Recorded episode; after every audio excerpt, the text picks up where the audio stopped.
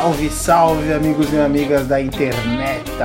Aqui quem vos fala é o Paulo Ribeiro. E aqui é o Leonardo Franco. E você está ouvindo o Não, Não é, é, da, Sua Conta. conta.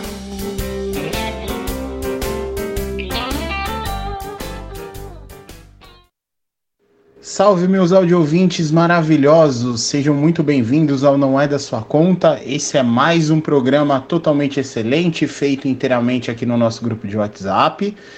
A gente fica muito feliz de receber você aqui que está ouvindo, é, seja de dia, de tarde, de noite ou de madrugada. É sempre um prazerzaço. Para você ouvir esse e todos os outros episódios, por favor, siga a gente lá no Instagram, arroba não é da sua conta.br. Lá na nossa bio tem o linkzinho para você clicar e poder ouvir todos os nossos programas, beleza? Então vamos começar, que hoje a gente tem uma convidada maravilhosa aqui nesse programa, hein? Vamos lá, galeríssima! É isso aí, meus amigos. Como o Paulo bem falou, a convidada de hoje é uma pessoa maravilhosa. Ela trabalhou durante muito tempo com moda, teve marca própria, é palestrante, desenvolvedora de software, amante da fotografia, de música e uma caralhada de coisa. Essa menina tão multifacetada, assim como todas as outras mulheres que passaram por esse programa. É a Jéssica Félix, minha amiga de longa data. Seja muito bem-vinda, Jéssica. Vamos aí.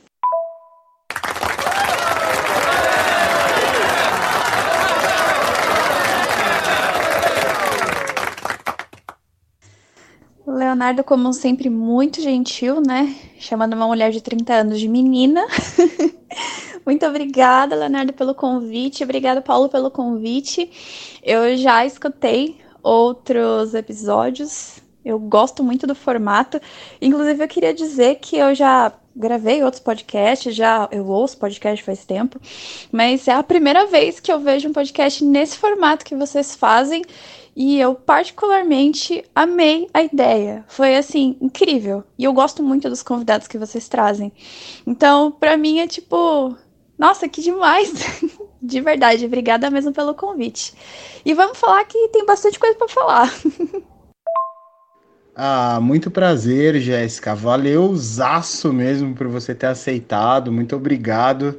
É uma honra, né, receber você aqui no nosso grupinho totalmente excelente. Aqui, é, você viu, meu? Formatinho diferente esse de podcast, né?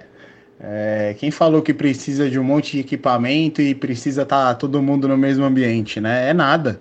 Tem os grupos de WhatsApp para isso aí, né? Bom, mas vamos lá. É um prazer imenso te conhecer, meu. Vamos bater aquele papo maravilhoso. Paulo, Tô falando, você é gênio, mano. O Brasil tá te ouvindo, até fora desse país maravilhoso nosso aqui. Que ideia incrível, ainda bem que todos os direitos é, estão reservados, né? Autorais. E é legal a gente conseguir usar as redes para uma coisa positiva, né?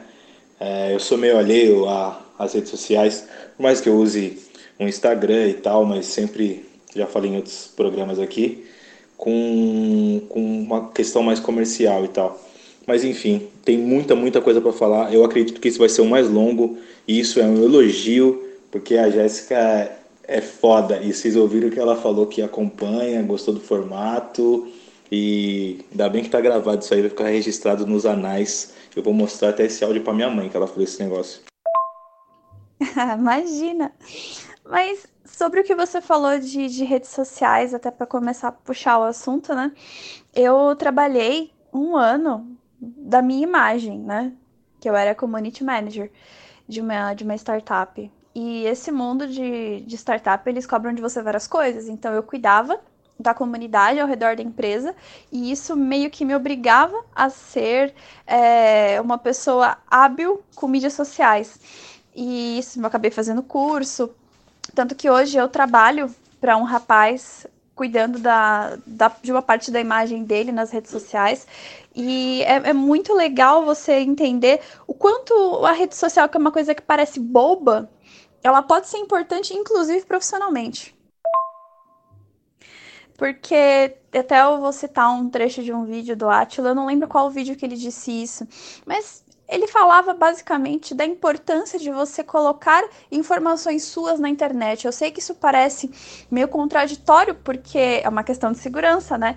Você tem que evitar algumas, algumas coisas, se possível, a maioria delas. Tem muita gente que acredita que o que está na internet não está seguro.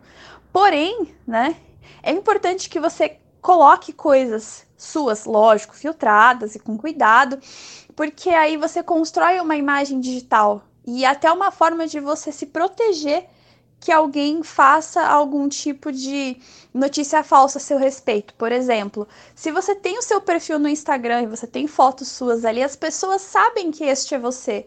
Agora, se você não se expõe, se você não coloca, pode aparecer alguém que de repente teve acesso a alguma foto sua colocar num perfil falso e, sei lá, de repente aplicar golpe nas pessoas, ou passar uma imagem para as pessoas usando o seu a sua identidade, né, a sua identidade pessoal, né, não identidade de RG, a sua identidade pessoal para se passar por outra pessoa na internet. Então, eu acredito que a exposição, seja ela pessoal, profissional, como for, ela tem muitas vantagens e eu acho que tem mais vantagens do que desvantagens.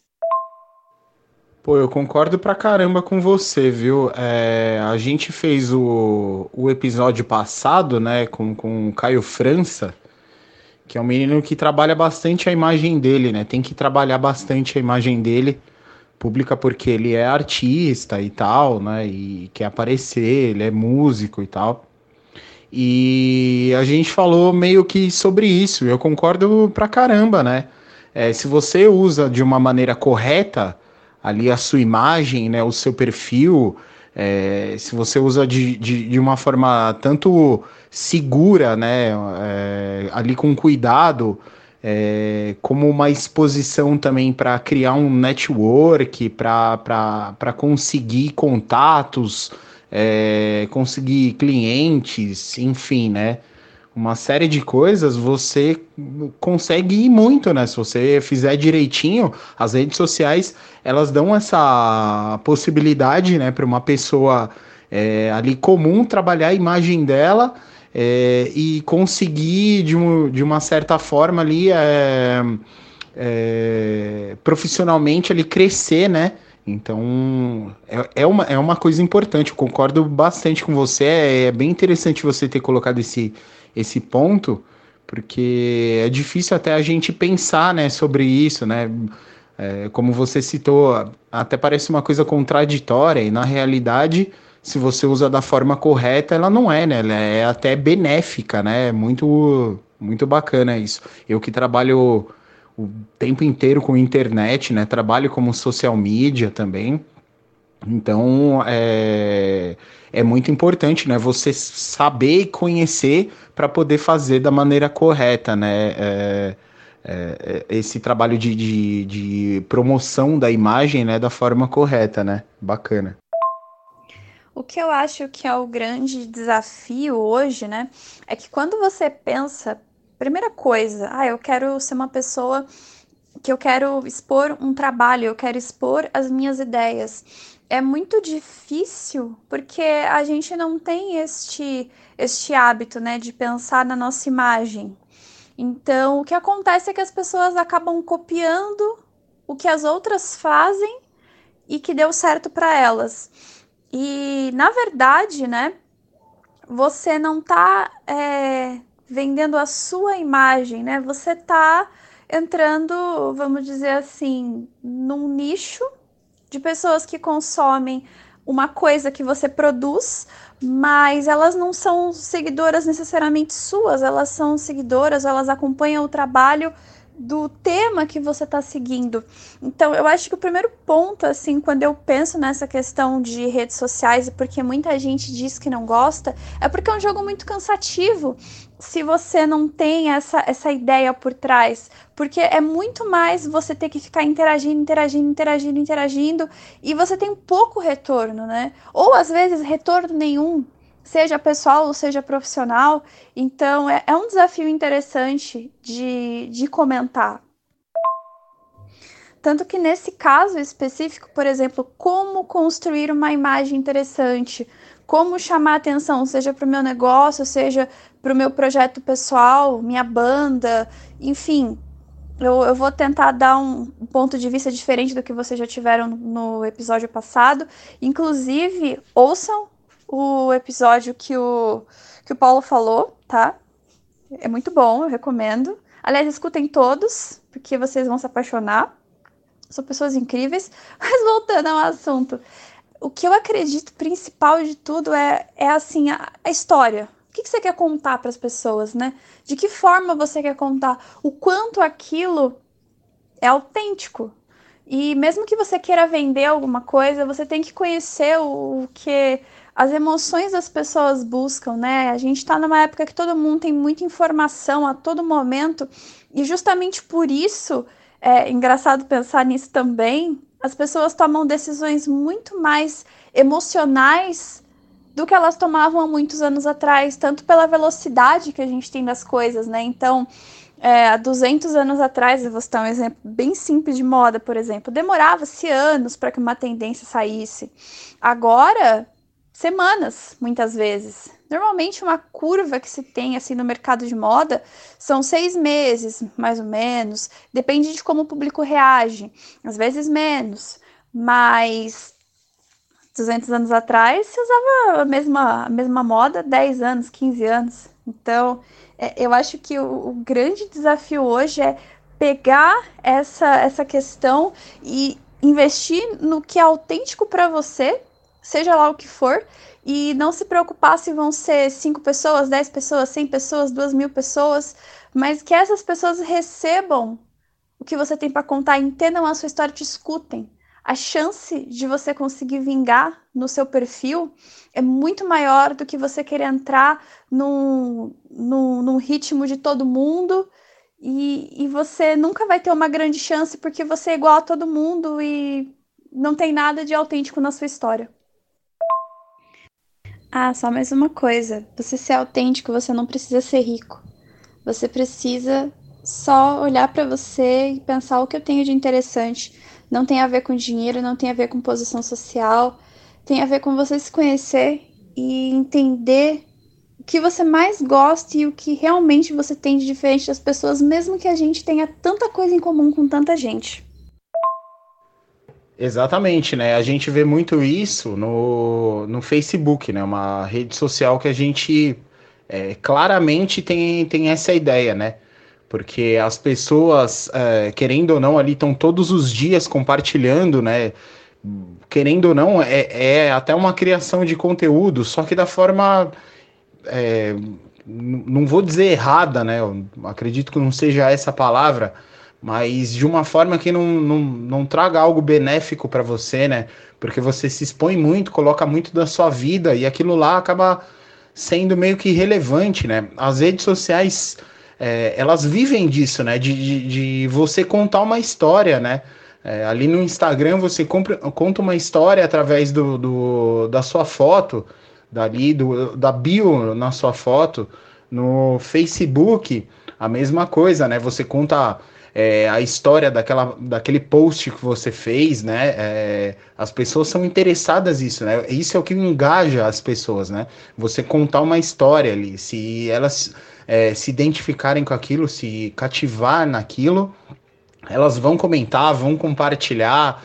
É, vão trazer mais gente, mais pessoas para aquela, aquela postagem, né? É, só que as pessoas é, por não entender isso, acabam fazendo da maneira que, que não é correta para você trazer algo benéfico, né? Para você profissionalmente ali crescer.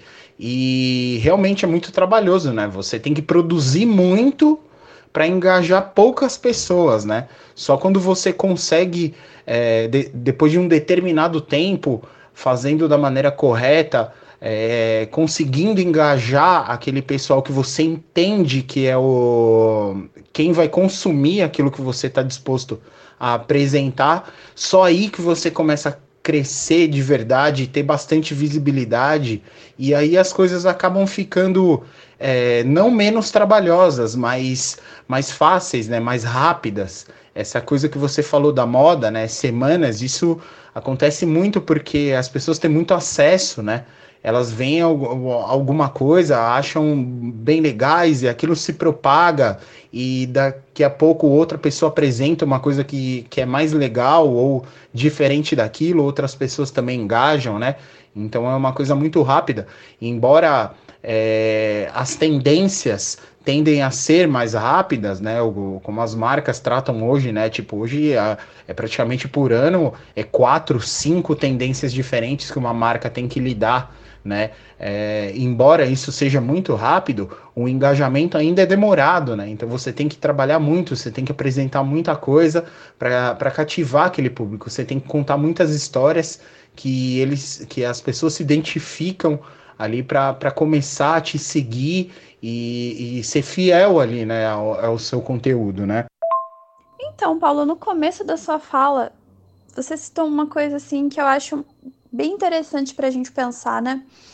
A rede social por si ela não entretém ninguém, né? Ela é só uma plataforma. Quem entretém as pessoas são as outras pessoas, as próprias pessoas que usam. Então, ao mesmo tempo, você é a pessoa entretida, e você é a pessoa que entretém, você é a pessoa que de alguma forma oferece algum entretenimento para alguém, né? E, e sei lá, é, é, é, bem louco pensar nesse tipo de coisa, porque a gente não recebe nada para usar para fazer essa geração de conteúdo, né? A gente gera o conteúdo gratuitamente. E muitas vezes as pessoas se dedicam demais em gerar conteúdo, em ficar conhecidas e no começo eu pensava, ah, mas acho que a pessoa faz isso porque ela quer receber alguma coisa, patrocínios, etc. Mas vendo mais adentro, você percebe que as pessoas fazem isso mesmo que elas não recebam nada em troca. Porque a troca que ela tem, né, ou vamos dizer assim, o que ela recebe por esse entretenimento que ela oferece para pessoas que ela não conhece, e quanto mais pessoas desconhecidas, muitas vezes, melhor é você se sente prestigiado, é prestígio. Então, a, a, moeda de troca dentro de uma rede social é. Sei lá, eu não quero falar ego porque não é só isso, né? Mas é muito mais que isso. Aceitação, ego, é, bem-estar, você se sentir útil, você se sentir importante. E aí a gente já entra numa questão social do o quanto a gente realmente se sente útil hoje, seja na nossa casa, na nossa família, no nosso trabalho.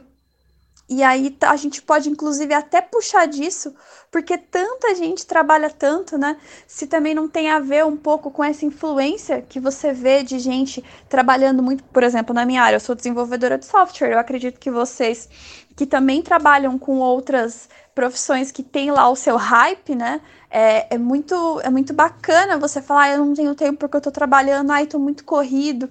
E você vende uma imagem para as pessoas nas redes sociais, mesmo sem você perceber, né?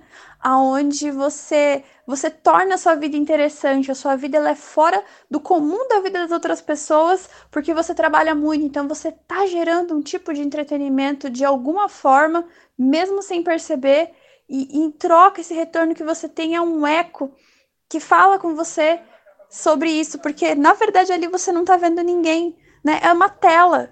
Então, será que se na verdade a gente parar para pensar que nada disso existe, pode ser só uma brincadeira do site? Não sei, eu, eu sempre gosto de ficar pensando isso porque eu gosto de entender o quanto essa relação mexe com, com, a, minha, com a minha autoestima. E sobre essa questão que você falou de engajamento, a gente começa a entrar numa parte que ela fica até um pouco paradoxal, porque, por um lado, você precisa ser uma pessoa é, sempre com autenticidade, porque senão você vai passar a ser mais uma pessoa, né? Mas, por outro lado, é, pelo menos essa é a impressão que eu tenho. O conteúdo que se produz em rede social não é um conteúdo que você faz para você é o que você faz para os outros. Porque como eu falei, né, agora há pouco, você ali, você entretém. Você tá ali para entreter. Então, o que a gente busca na rede social? A gente busca disseminar ideias, a gente busca troca, mas a gente busca essa interação. E para a gente ter uma interação, a gente precisa de um assunto que interesse para ambas as partes, né? Então, invariavelmente, você acaba fazendo o que as pessoas querem ver. E aí é que mora o grande perigo, na minha opinião. É muito difícil você conseguir controlar essa linha entre fazer o que as pessoas querem ver e fazer o que eu quero mostrar, né? Até na, na questão de segurança, por exemplo, quando a gente pensa em fotos, ou, por exemplo, em quem gosta de expor nudez como uma forma de arte, eu gosto bastante, mas existe um risco muito grande, e até, até por essa questão do tipo de pessoa que você vai atrair para o seu conteúdo. Será que é a pessoa que você quer atrair para o conteúdo? Vem de todo jeito, vem as pessoas que você quer, mas também pode vir a que você não quer. Ah, mas é bem isso, né, Jéssica? É, é a síndrome do Big Brother, né, cara? O que entretém é uma história bem contada. Aí depende da história que você conta. Pode ser sua própria vida, pode ser aquilo que você fez o dia inteiro, pode ser a sua uma hora, pode ser ali os seus 160 caracteres no Twitter, tá ligado? Então é tipo. É isso que entretém, né? A identificação, né? Por isso. É realmente uma moeda de troca, né? Dentro da, das redes sociais. Porque é meio que tipo, você expõe a sua vida e eu exponho a minha. É, se você deixar eu ver aquilo que você faz durante o dia, eu deixo você ver o, que eu faço durante, durante o dia. E, e é essa troca, né, cara? A, até mesmo para o lado negativo, se você briga com alguém ou alguma coisa, né? Eu já fui dessas pessoas também, ficava discutindo à toa na internet por divergências de opiniões. É uma troca de qualquer jeito, né? Você espera que uma pessoa debata ou rebata aquilo que você está querendo dizer para você ir lá e dar mais ibope, gente ficar olhando aquilo lá, né? Gente que só observa ali os comentários. É uma síndrome do Big Brother, né?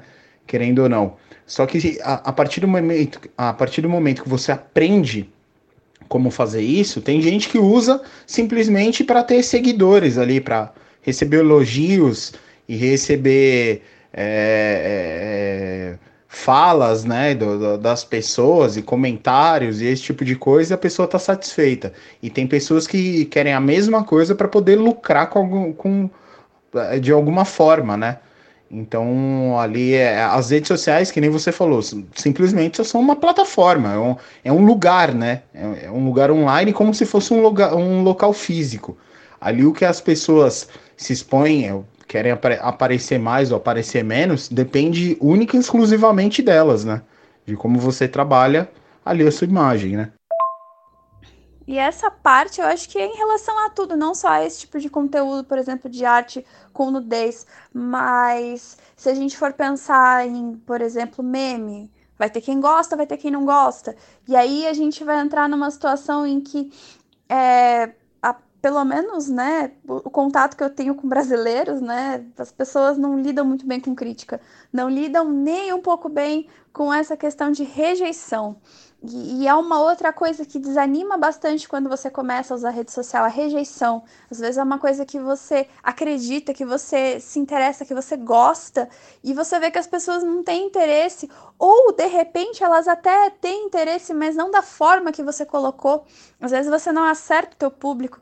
E um dos motivos pelos quais a primeira marca, né, de roupa que eu fiz foi um desastre, foi justamente por causa disso eu apostei muito numa coisa que eu gostava, muito numa coisa que eu queria fazer, mas eu não parei para ver se as pessoas viam o mesmo valor que eu e se elas queriam o mesmo que eu, aquelas pessoas que eu escolhi como meu público.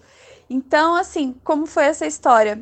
Eu trabalhava numa, numa loja no Bom Retiro, né? O dono da empresa gostava muito do meu trabalho, estava me aproximando cada vez mais da parte de criação da empresa.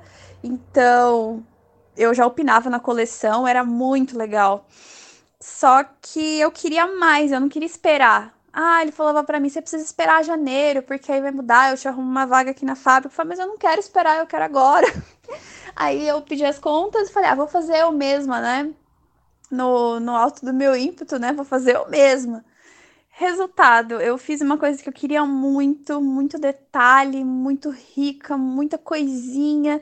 O preço final saiu alto e o público que eu tinha na época não pagaria aquilo por nada, porque o público não via valor aquele ponto, né? E também uma parte do público também não, não tinha, né, o hábito de pagar tão caro em roupa. Resultado, eu fali em dois meses. As peças que eu produzi eu acabei tendo que vender em preço de custo e voltei para o mercado de novo. Entendi que empreendedorismo realmente não é para qualquer um. Queria até usar uma frase das irmãs Junco, do Bitumami, que é uma aceleradora maravilhosa para projetos de mães, né? Que ela diz assim que que elas dizem, na verdade, que se você precisa empreender, não, não pode ser um dinheiro que você precisa, um dinheiro que vai te fazer falta, né? Embora muita gente não, não empreenda por amor, empreende por necessidade, né? E eu aprendi isso a duras penas, então essa fala dela para mim fez muito sentido porque eu já passei por isso. Eu dispus de um dinheiro que eu nem podia para fazer uma coisa que eu acreditava porque eu estava tão confiante que ia dar tudo certo e não deu. E aí eu tive que fazer exatamente o que a gente estava conversando, que é tão difícil de fazer, que é lidar com frustração. Então, a frustração que eu lidei com o negócio que eu fali em dois meses é uma frustração que eu ainda tenho que lidar diariamente, muitas vezes em rede social, e que também eu tenho que lidar com essa frustração no trabalho. E discussão na internet é uma coisa que vicia, viu? a, na área que eu trabalho, desenvolvimento de software, existem muitas discussões que elas são sempre repetidas e a discussão acontece por um período, chega-se a uma conclusão, né? Aparentemente chega-se a uma conclusão e passa um tempo, essa mesma discussão volta e às vezes chega-se na mesma conclusão e, e, isso vai se repetindo em ciclos e ciclos e ciclos e, e é muito é muito engraçado pensar nesse tipo de coisa. Eu não sei, por exemplo, de outras, de outras áreas se tem essas mesmas discussões, mas é, é muito engraçado, porque é, assim como, como acontecia no Coliseu, né? É, claro, guardadas as devidas proporções, eu falo muito mais do conceito, né? Do que necessariamente alguém morrer, sei lá, brigar com o leão, lutar com o leão, lutar até a morte. Mas as pessoas hoje elas têm uma, um, um coliseu digital onde elas discutem e outras pessoas ficam ali vendo a discussão. Não, não, é incomum você ver pessoas que têm prazer de parar e ficar acompanhando brigas nos comentários. É, é muito louco. Até nisso a gente oferece um tipo de, de entretenimento. É, essa é uma coisa muito complicada, né? Quem de nós que não tentou ser empreendedor e tomou um tombo que atira a primeira pé, né? Isso todo mundo um dia vai tentar e um dia vai dar errado, né? Isso é um, isso é um fato. Até você aprender demora, né? E uma coisa também que o Caio França falou no, no episódio passado, que eu concordo ab absurdamente com ele também, é que, tipo, você começa a entender, depois que você toma um tombo, você que começa a entender que aquele é o seu sonho, né? E no empreendedorismo, não é sobre você, são sobre as pessoas, né? So sobre quem você quer atingir. Então, por mais que aquilo seja o seu sonho, você tem que pensar de é, como aquilo vai atingir o seu público-alvo, né? Não é só porque você achou aquilo maravilhoso que todo o restante vai achar e que do nada você vai criar um público-alvo para aquilo e vai da noite para o dia fazer sucesso, né? Que o buraco é muito mais embaixo, né? É um UFC virtual, né? Hoje em dia, né? Tem gente que eu tenho certeza que até pagaria para ficar vendo esse tipo de discussão e tal, né? Soltando os cachorros e, e tal.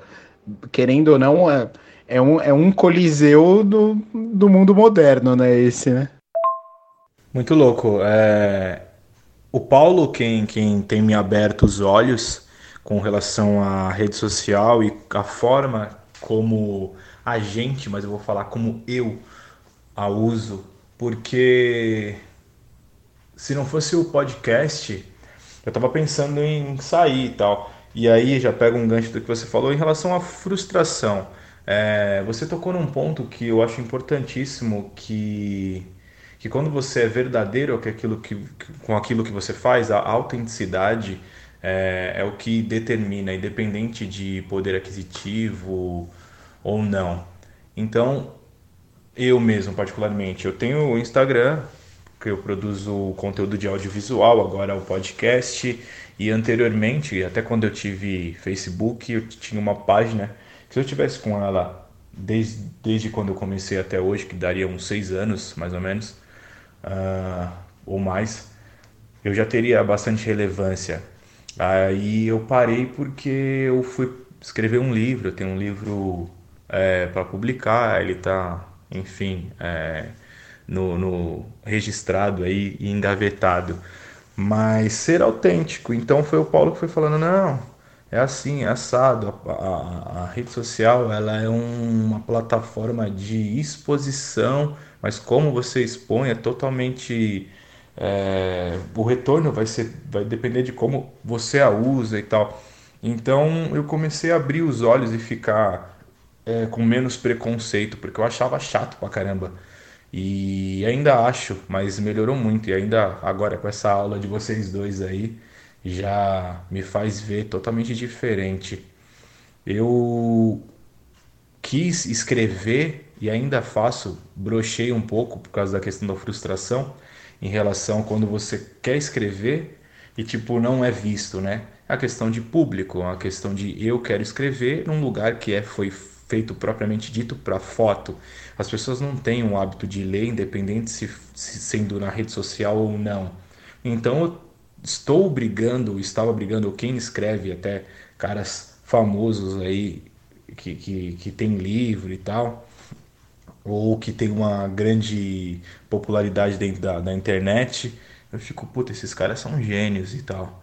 É, a questão é, faz postagem todo dia, o cara tá escrevendo com o coração, tipo, a, a Fernanda Young fala uma coisa que eu falou, que Deus a tenha, que eu acho genial, é, é perguntaram para ela, você se sente é, é, com vergonha, assim, quando você faz ensaio é, sensual, quando ela posou para Playboy, ela falou assim: quem lê os meus textos me vê nua, totalmente diferente do que o meu corpo. Eu falo isso dos meus textos. Tem pessoas que eu, que eu não conheço pessoalmente, ou que eu tenho pouco contato pessoalmente, e, a, e o que eu coloquei lá, a minha autenticidade, muitas vezes eu, eu abri e abria o Instagram e é um desabafo. É melhor do que ter milhares de curtidas, ou centenas, ou dezenas de uma pessoa chegar e falar assim: esse texto mudou meu dia, como já aconteceu, então, putz, eu posso repostar isso, eu posso publicar, nossa, eu estava precisando ouvir isso.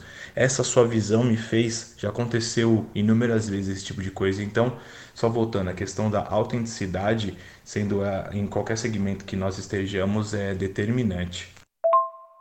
Oi, frango, tudo bem? Você tá aí, cara? Achei que você, tinha ido embora, você estava no meio de, de, de, alguma batalha medieval ou estava produzindo algum tipo de culinária esquisita de meio de podcast, sei lá. Mas é bom te ver aqui de novo, cara. Seja muito bem-vindo ao Não É da Sua Conta. Muito obrigado, Paulo, por me prestigiar novamente aqui no, no grupo. Não, tá tão interessante que eu tava só, só ouvindo vocês aí, sério, de verdade. Eu até falei, não, deixa eles falarem que esse tema é, que vocês estavam falando cabe mais a vocês, assim, e eu fiquei só aprendendo, literalmente. E o áudio anterior ao meu, você fala sobre a questão do sonho e é, versus empreendedorismo.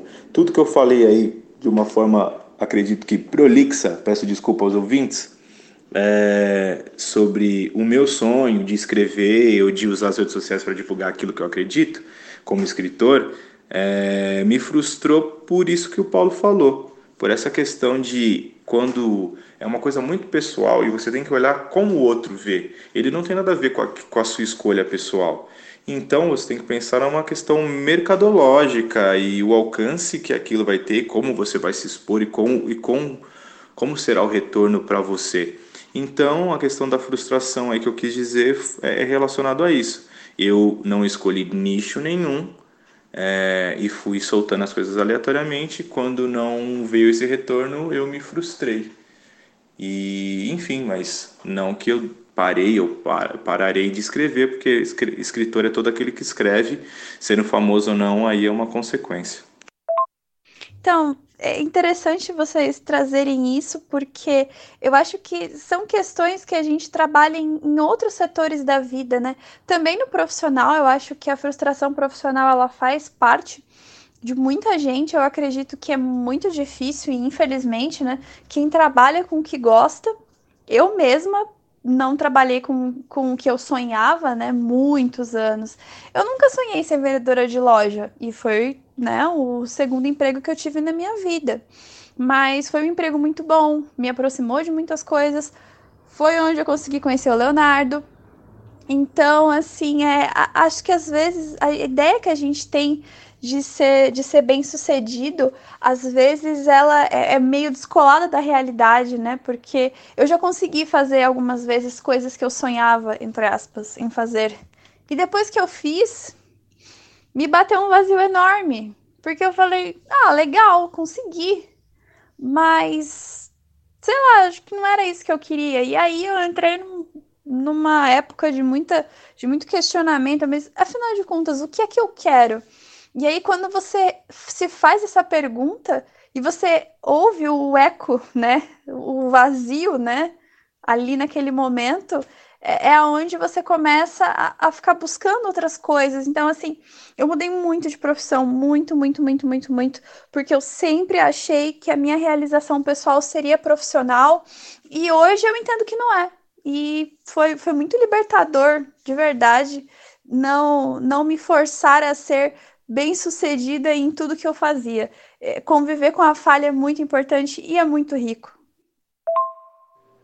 Gente, eu não quero matar sonho de ninguém, tá? Eu quero deixar bem claro que é muito, é importantíssimo sonhar e ir atrás dos seus sonhos. Pelo amor de Deus, façam isso. Você só tem que fazer da forma correta. É, você não pode apresentar o, o seu sonho para pessoas aleatórias e achar que elas devem ali interagir com, com, com você e tal, ou, ou devem consumir aquilo que você tem para apresentar. É, você tem que, que nas pessoas corretas, né? Aquelas que querem aquilo que você tem para apresentar. É, a sua chance de, de crescimento é muito maior e a sua chance de se frustrar é muito menor também, né? Então é importante entender esse tipo de coisa, né? É, como por exemplo o frango. Entender, né? Assim, é, é no começo ele não sabia isso, acabou nem entendendo que ele escreve é, para pessoas que gostam de ler, né? E apresentar isso para uma pessoa que não gosta de ler não gera interação, não gera nada, né? E, e isso acaba frustrando a gente, né? E é, é importante saber o que você faz e fazer da forma correta, exatamente para evitar esse tipo de coisa. Ah, já que você comentou isso, então, Jéssica, eu queria saber como é que você foi de vendas a tecnologia? Como você passou de um para o outro? Como você já tinha esse interesse? Já já fazia é, isso aí? Sempre gostou? Como é que foi de ir para a loja e da loja para o TI, para desenvolvimento? Olha, essa é uma história de cinco anos. Cinco para seis anos, na verdade. Um, quando eu estudava, quando eu tava no ensino médio, eu sempre fui o que as pessoas consideravam aluna nerd. Eu sempre fui essa pessoa. Porque eu, eu gostava, eu ficava empolgada com aquilo. Eu não tinha muita aptidão para esporte. Eu não era uma, uma menina do padrão bonitinho da época, então eu não tinha essa, esse atrativo, né? Não para o padrão na época, nós éramos todos crianças, isso não deveria nem ser pensado, né? Mas enfim, já era pensado. Um, eu não tinha muito essa coisa de amizade com as pessoas, né? De entrar na turma, porque a, a turma normalmente eram as meninas e eu fui criada com os meus dois irmãos, então eu brincava com eles, né? Eu não tinha algumas algumas delicadezas que as meninas tinham, e eu só fui aprender isso depois de bem mais velha. Então, o que me restava fazer era ser boa aluna, na verdade. E quando eu saí da escola, é... eu fiquei perdida, porque todo mundo te fala que você é boa aluna, que você é incrível, que você é um gênio. Eu ganhei vários prêmios na época da escola. E aí você sai para começar a trabalhar e te oferecem uma miséria, né? Uma profissão assim mais legalzinha, que você lidava com alguma coisa mais interessante, você ganhava muito pouco. O primeiro emprego que eu tive, eu era assistente de um engenheiro ambiental. Uh, o engenheiro ambiental é a pessoa que cuida de laudo ambiental, de segurança do trabalho, que é uma coisa que a gente só descobre na vida profissional se a gente trabalha na indústria ou se a gente sofre algum acidente de trabalho e encosta pelo INSS. Do contrário, a gente só vai ver isso quando vai se aposentar. Mas enfim. E era super legal, eu fazia um trabalho incrível. Eu, inclusive, lembro ainda né, da portaria 3214 da CLT, que era o que eu usava para fazer os laudos, né? E eu comecei a estudar muito sobre o assunto. Foi na época que eu prestei curso técnico para fazer edificações, que é um, o técnico de engenharia civil, vamos dizer assim, né? E mas eu me assustei com o valor que ganhava, eu achava muito pouco. E, e o trabalho que a pessoa tinha, eu pensava, caramba, a pessoa vai estudar tantos anos, né? E vai ter que esperar cinco anos para conseguir ter uma remuneração um pouco melhor. E eu sempre fui muito ligada a dinheiro, sempre, sempre, desde sempre. Então, eu descobri que na área do comércio se pagava bem. Aí eu pensei, hum, e agora? Ah, vou pro comércio, né? Eu quero que vocês pensem numa nerd que não tinha bom gosto para se vestir, porque eu andava parecendo um moleque, né? Eu até tinha uma coisa ou outra com roupa já, porque eu sempre gostei de fazer roupa de boneca. Apesar de eu ser a, a pessoa que né, brincava com os meninos, porque eu, por causa dos meus dois irmãos, como eu disse, mas eu gostava dessas coisas, né? Porque a minha família é toda do interior, né? Minha família, boa parte delas, inclusive, mora em perto de Aparecida, né? Na, naquela regiãozinha. E tem sotaque, é uma gracinha. E do outro lado da, da minha mãe, a família é muito tradicional, né? O meu, o meu avô, que criou a minha mãe, ele veio da Itália, então era um homem todo todo tradicionalzão, né? Então, assim, fazia parte para mim saber dessas coisas de casa, tanto para mim quanto para os meus irmãos. A, a, troca era igual, né? Mas em todo caso, voltando ao assunto, imagina uma pessoa, no caso eu, que não, não era feminina, não tinha hábito de passar maquiagem, nem se arrumar, e aí eu vou trabalhar justamente com a aparência. Nossa, era muita rejeição. Até que um dia uma pessoa resolveu acreditar no, na minha conversa. E eu comecei a trabalhar em loja e eu era um desastre de vendedora, eu não era nem um pouco boa no que eu fazia. Eu frustrei, frustrei, frustrei, frustrei, mas eu não podia desistir porque eu precisava do trabalho, né? Então, isso foi uma coisa muito boa, na minha opinião. Às vezes a necessidade, ela é positiva, porque ela te obriga a não desistir de você e do que você está fazendo. Mesmo que é uma coisa que você não queria fazer, mas ali na frente você vê que aquilo era importante. E aí fui, né, subindo aos poucos, saía de uma loja, ia para outra, fui mudando o estilo, até que um dia eu fui trabalhar numa loja onde o estilo era um pouco mais parecido com o que eu gostava, mas mesmo assim ainda, ainda eu ainda não, não tinha estilo, eu fui ter estilo muito depois. E aí eu me encantei com aquilo, e gostei. Foi a primeira grife mesmo que eu trabalhei. E aí foi super legal. E aí eu pensei, ah, eu acho que é isso, né? Então fui fazer o curso de moda, me dediquei muito e era muito puxado. Aí, mais uma vez, fui descobrindo que o curso era muito caro e a remuneração que eu receberia, né, trabalhando naquilo, era muito menor do que eu recebia na loja. E aí, mais uma vez, eu falei, e agora? eu faço o que eu gosto, eu faço o que eu vou ganhar bem. Bom, continuei na loja.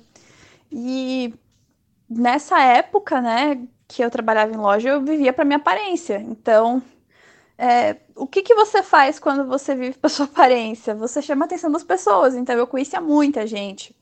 E namorava muito também, né? Mas eu sempre gostei muito de estudar, apesar disso.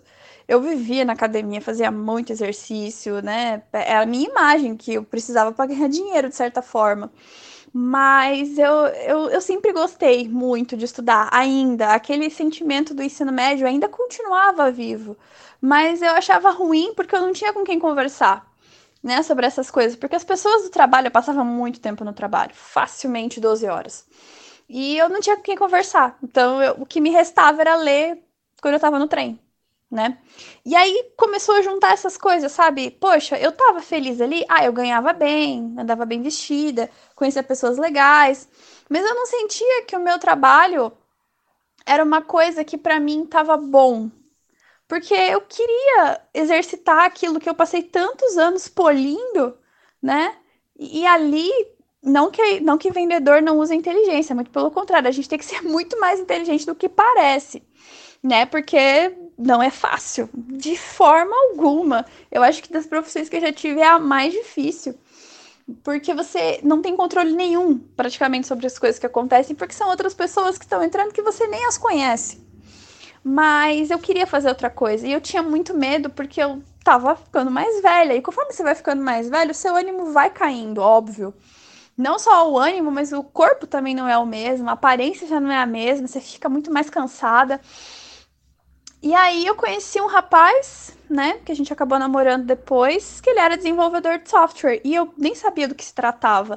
Para falar a real para vocês, eu era ruim até de ligar computador. E eu tinha aí uns 24 anos já, 23, 24 anos. É, foi 23 anos, quando a gente se conheceu, 23 anos. E ok, né? Ele falava, e assim, ele era muito empolgado com o trabalho, então ele só falava do trabalho.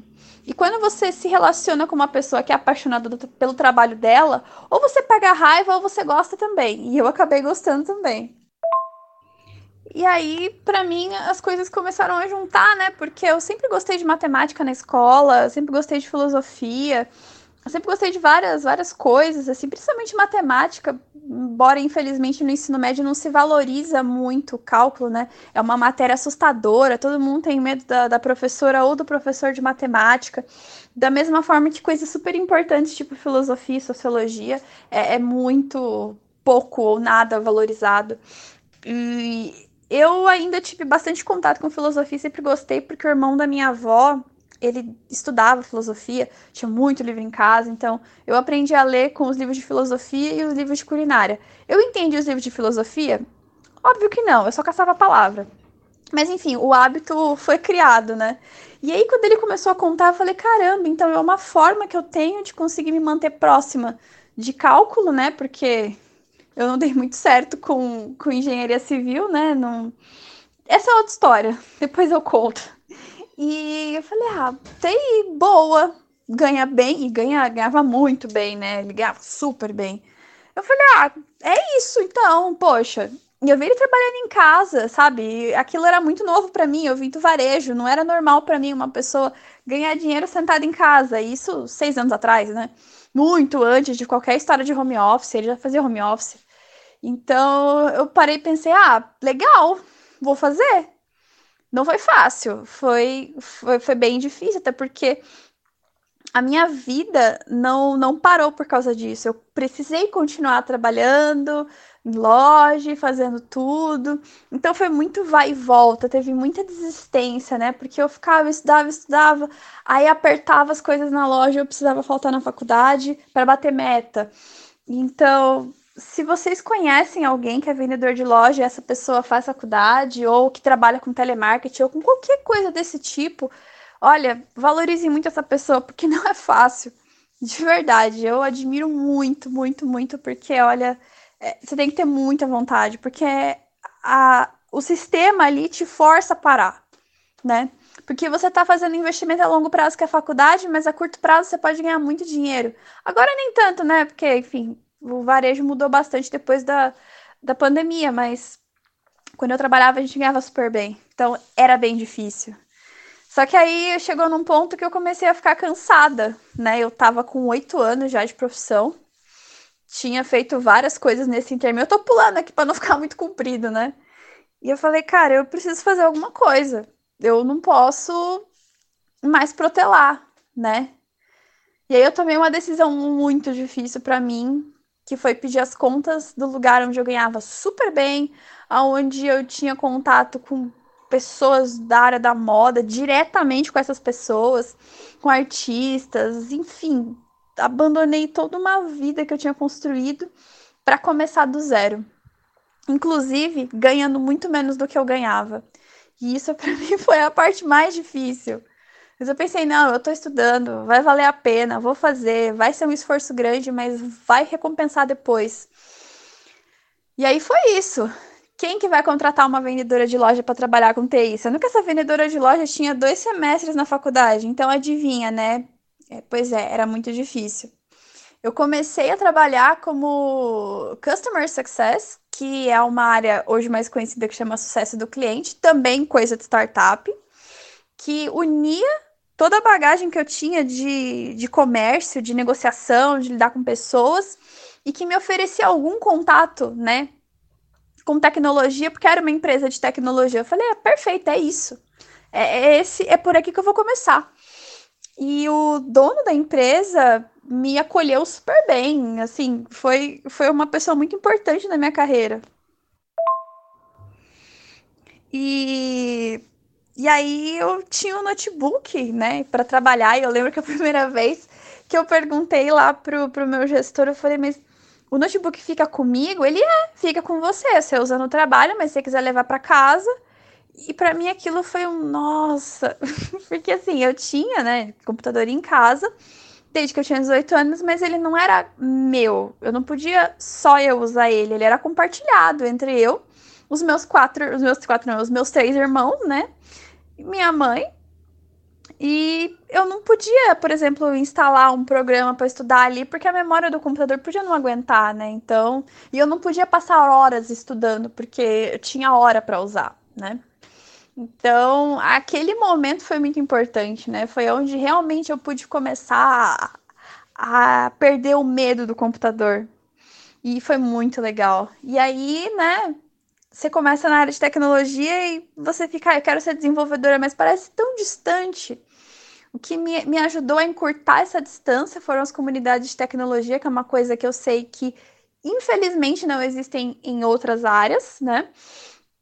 Que é gente disposta a ensinar você a fazer as coisas de graça, e te apoiar e se você tiver um conhecimento legal te indicar para trabalhar. Então foi, foi muito importante para mim.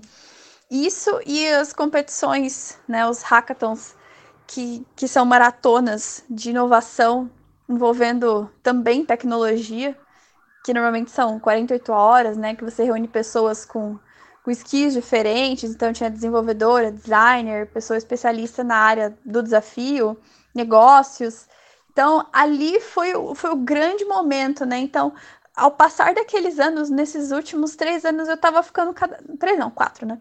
Eu tava ficando cada vez mais próxima de ser desenvolvedora e mais longe de ser vendedora.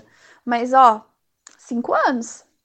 Isso porque eu fui cortando muita etapa, né? Dando mais em pingo d'água, porque para mim o foco era sempre esse: eu tô ganhando pouco, eu preciso ganhar mais, eu tô ganhando pouco, eu preciso ganhar mais. O que, que eu posso fazer para ganhar mais mais rápido? Então eu posso dizer para vocês que o que mais me impulsionou na carreira não foi sonho, foi vontade de ganhar mais, de recuperar o padrão de vida que eu tinha antes. Hoje, nesse momento, quase seis anos depois, eu consegui recuperar até um pouco mais o padrão de vida que eu tinha, mas até lá, olha, foi muita vontade, viu? Muito louca a história, demais. É, é você tocou num ponto que, que a, no primeiro episódio a Amanda fala isso, eu falei no, no episódio da Dori também, da, da, da questão da necessidade, né? O quanto a gente necessita de algo, no caso, sobreviver, né? Porque a gente não vive, a gente sobrevive ainda mais na nossa cidade, que é São Paulo.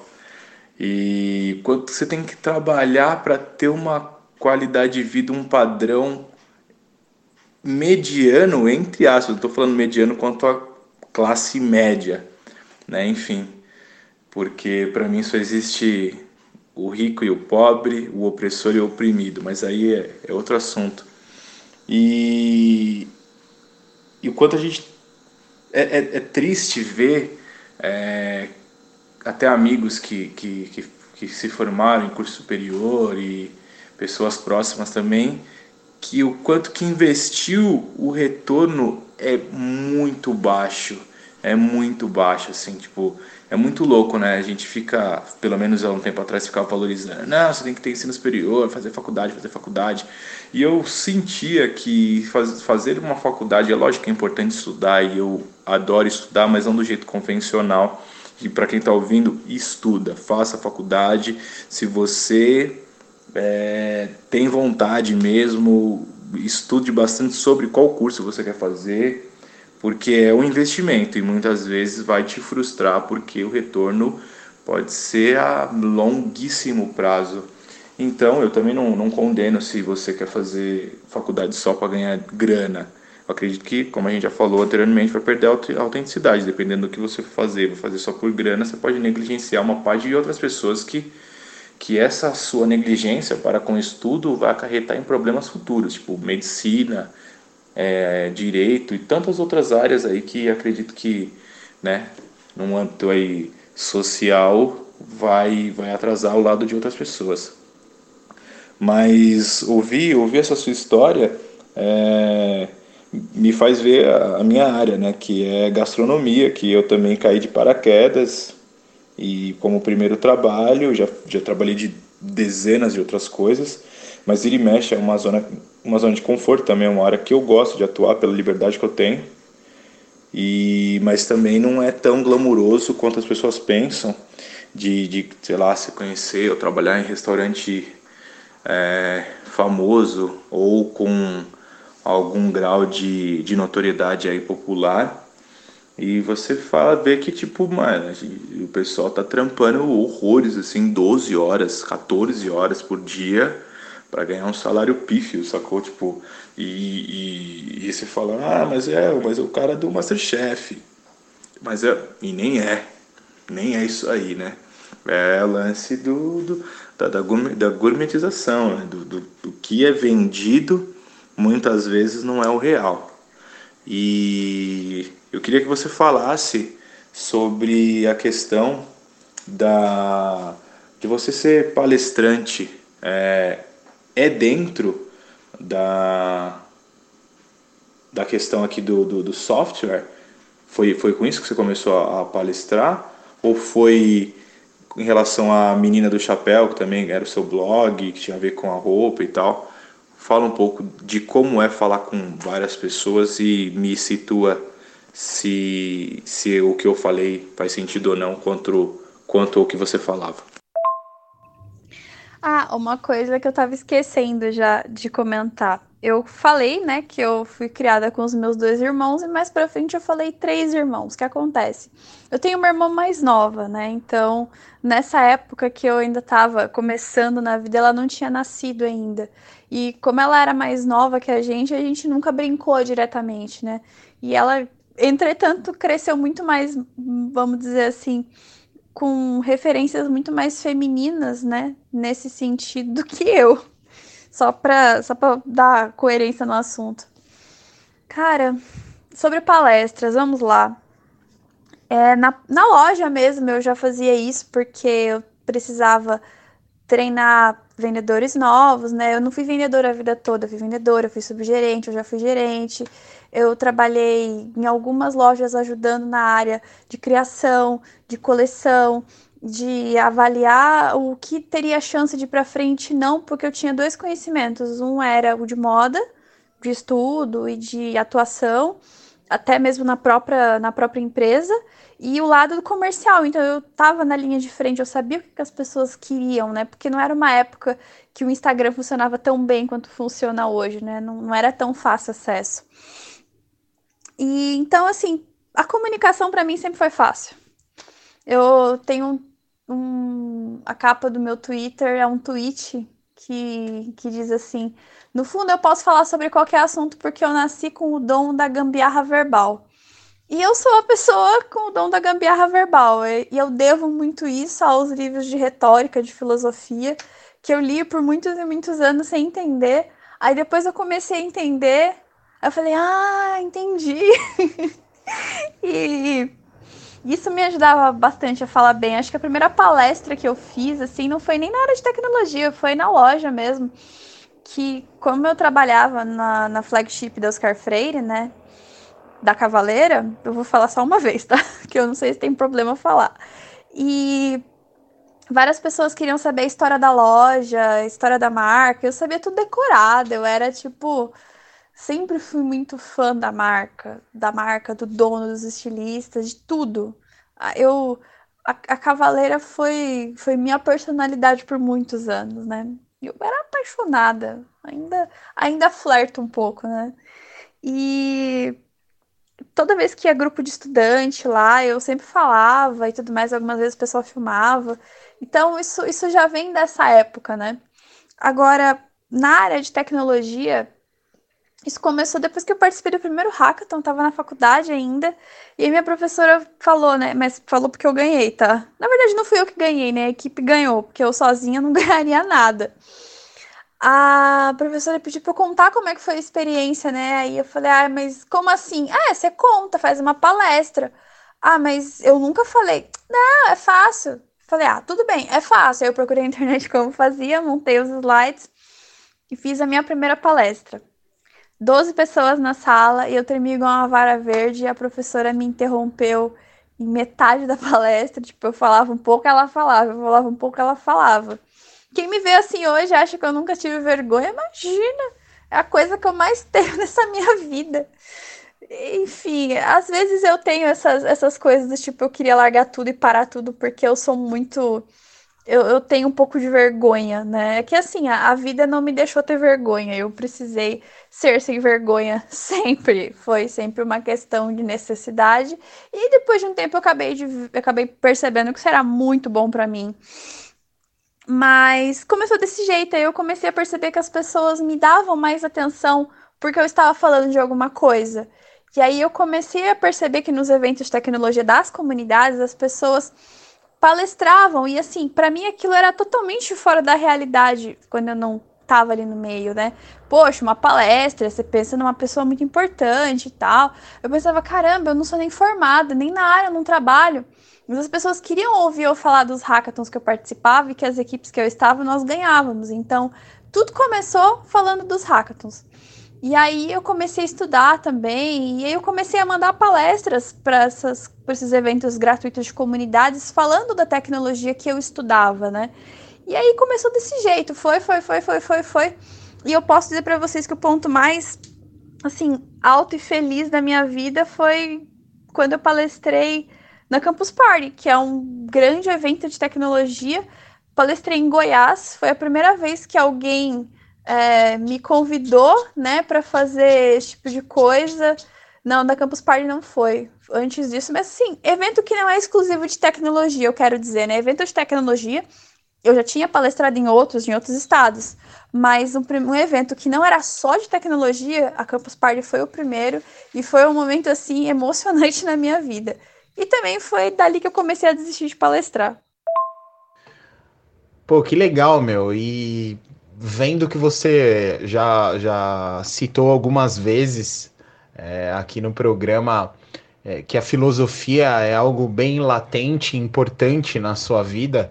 E a gente gosta, né, de, de enriquecer culturalmente os nossos episódios, os nossos programas e dar dicas também, né, para as pessoas e para a gente mesmo, né? Para a gente poder cada vez mais é, enriquecer o nosso conhecimento e aproveitando então que é, que é algo bem latente na sua vida isso, é, indica aí para a gente quais foram os seus livros de filosofia que mais que você acha que mais influenciaram a sua vida ou que influenciam ou pode não ser aquele o, o, os preferidos, mas aquele que, aqueles que você acha que tiveram é, direta ligação com a sua carreira, né?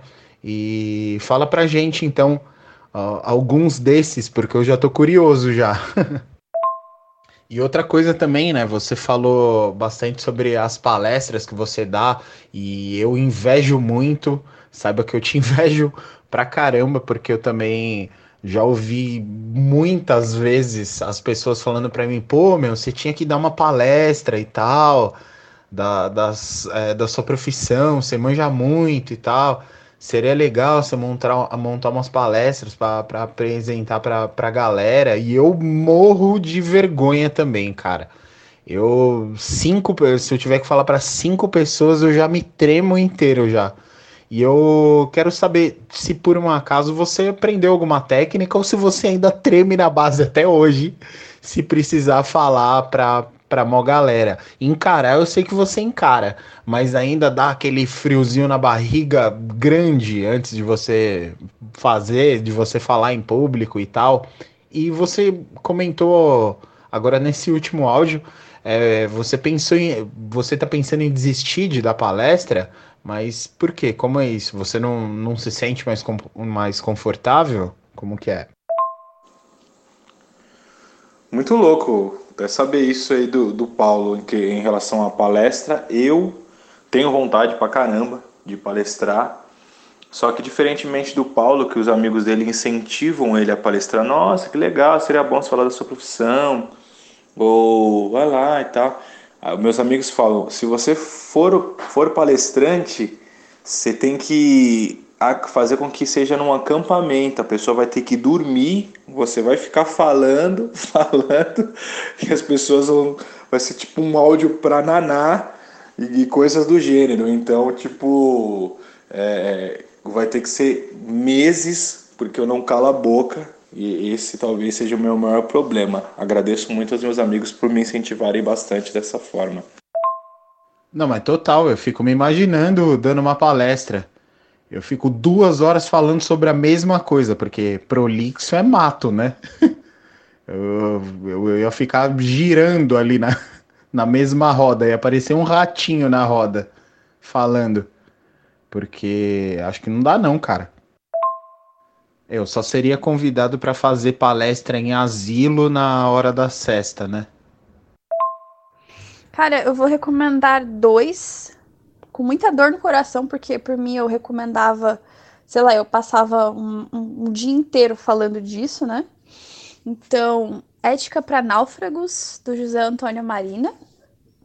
Se você não tem muitas referências, né, de, de leitura de filosofia, este livro é perfeito, porque ele vai te dar muita referência de muito filósofo. José Antônio Marina tem uma um jeito de expressar as ideias dele brilhante, assim, para ser bem razoável, ele é brilhante. E ele ensina muito sobre vários filósofos e cita vários trechos, e você aprende muito na, sobre a obra dele e sobre a obra de outros autores.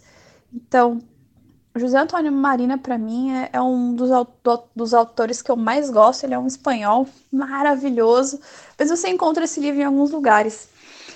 E Schopenhauer. Schopenhauer é, sei lá, o, o, eu tenho uma relação paterna com Schopenhauer, porque eu li muitas coisas dele já.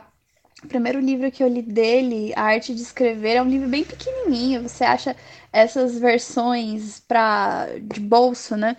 E eu acho importante recomendar esses livros assim mais fininhos, porque se você pega, sei lá, um cenário filosófico, uma coisa assim mais densa, Hum, muitas vezes as pessoas desistem, né? Até pelo tamanho do livro, né? E principalmente pelo discurso muito rebuscado, né?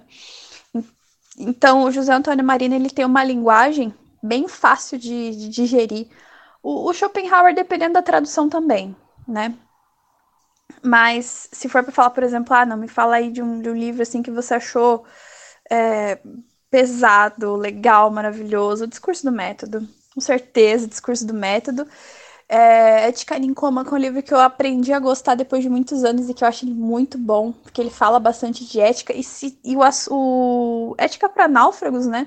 Depois de muito tempo eu fui ler, depois que eu li esse, esse Ética Nicômaco, então para mim as coisas se encontraram e foi muito maravilhoso. Gente, desculpa, meu gato ele gosta de cantar.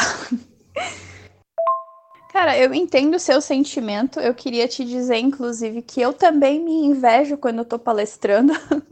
Até puxando uma coisa que o que o Leonardo perguntou um pouco antes, né? Sobre a menina do chapéu, né? Então, cara, eu sempre fui muito medrosa, eu sempre fui nerdona, como eu te falei. Não nerdona do tipo, ah, gosto de jogos, gosto de animes. Gosto um pouco, né? Não é aquela coisa de identificação, né? Mas eu, eu não tinha essa, essa coragem, né? Eu aprendi a ter. Uma coisa é você falar com uma pessoa na loja, outra coisa é você falar com uma plateia de 700 pessoas, né? Mas essa, essa necessidade começou a surgir. E eu pensava, eu não vou conseguir, mas eu preciso fazer alguma coisa. E eu tive um pequeno contato com teatro, né, na época do ensino médio. Não porque tinha teatro no ensino médio, mas porque tinham algumas oficinas de teatro e eu frequentei. Eu ia pra todo canto, qualquer coisa, eu, eu queria conhecer como é que era. E eu acabei pensando sobre isso. Eu falei, pô, personagens, né? entendia essa ideia da interpretação. E aí, um evento que eu fui, é, um desses hackathons, o meu cabelo suava muito, porque eu passava madrugada trabalhando, né? Virava dois dias trabalhando direto. E meu cabelo ficava nojento depois.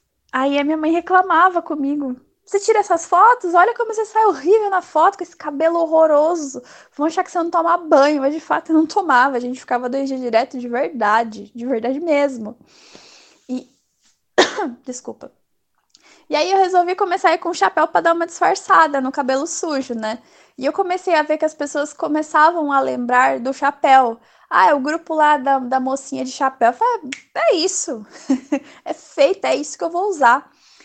E, e dali pra frente foi Menina do Chapéu. E a Menina do Chapéu era uma versão minha que fazia coisas que eu não teria coragem de fazer, sabe? Então eu, eu, eu, fui trabalhando em cima disso com, com, as, com as. No começo, né, era muito nesse negócio de ah, você não precisa lembrar meu nome, mas você pode lembrar do meu chapéu. Até eu falava isso para as pessoas. Mas depois que eu comecei a profissionalizar o negócio, cara, foi isso. Eu falei, tá, o que que eu preciso ser?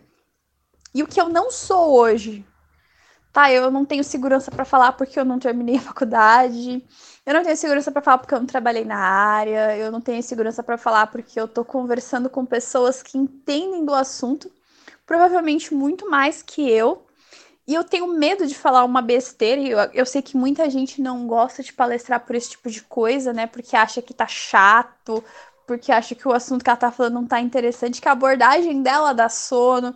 Então, isso é uma coisa que eu tinha muito medo, né? De, das pessoas ficarem tipo, ai, que saco ou levantar e ir embora. então, eu estudei bastante, assim, eu, eu, já tinha um conhecimento de retórica, né? O Schopenhauer me ensinou a, a, a argumentar, o pai Schopenhauer e o pai Aristóteles, né? Me ensinaram a, argumentar igual, igual gente grande. E, mas eu precisava cativar as pessoas, né? Porque não basta saber argumentar, você também tem que é, cativar as pessoas de alguma forma, né? Então eu comecei a trabalhar isso e, e, aprender como contar histórias interessantes. Eu li e reli aquele livro, aquele livro do TED Talks várias e várias vezes. Tem um outro livro que eu comprei, cadê ele? Apresentações Convincentes, que é uma série da Harvard Business Review que é muito boa e também me ensinou a fazer palestras muito interessantes. E assim, eu assisti as coisas dos outros. Eu assisto muito Café Filosófico, que inclusive tem muito a ver com filosofia também, né? Para eu aprender como fazer retóricas interessantes. É uma coisa que você tem que ficar treinando sempre. Sempre, sempre, sempre. Mas o meu caminho foi esse. Foi o que funcionou para mim. Eu não tinha coragem, então eu vou pensar numa personalidade que tenha coragem. Se as pessoas não podem fazer isso, o que eu sugiro é pensar, por exemplo, ah, preciso fazer uma apresentação importante no trabalho, mas eu vou esquecer tudo, eu vou fazer merda. Não, para, espera. Pensa que você é alguém que você admira muito. Então, tipo, no meu caso, eu era a menina do chapéu. Sei lá, pensa num personagem de filme que você admira. Naquele tal do, do, do Homem de Boina lá, que eu esqueci o nome dele. O que é. Ai, eu esqueci o nome dele o que é frio calculista, que eu esqueci o nome dele, é Shelby alguma coisa, pensa que você é ele, cara, sabe? Viaja, é só dentro da sua cabeça, ninguém vai perceber, mas vai fazer diferença e todo mundo vai te achar muito mais confiante. Aí você vai fingindo, fingindo, fingindo, até que uma hora você se convence que você tem essa confiança e aí o negócio acontece e a gente nem acredita.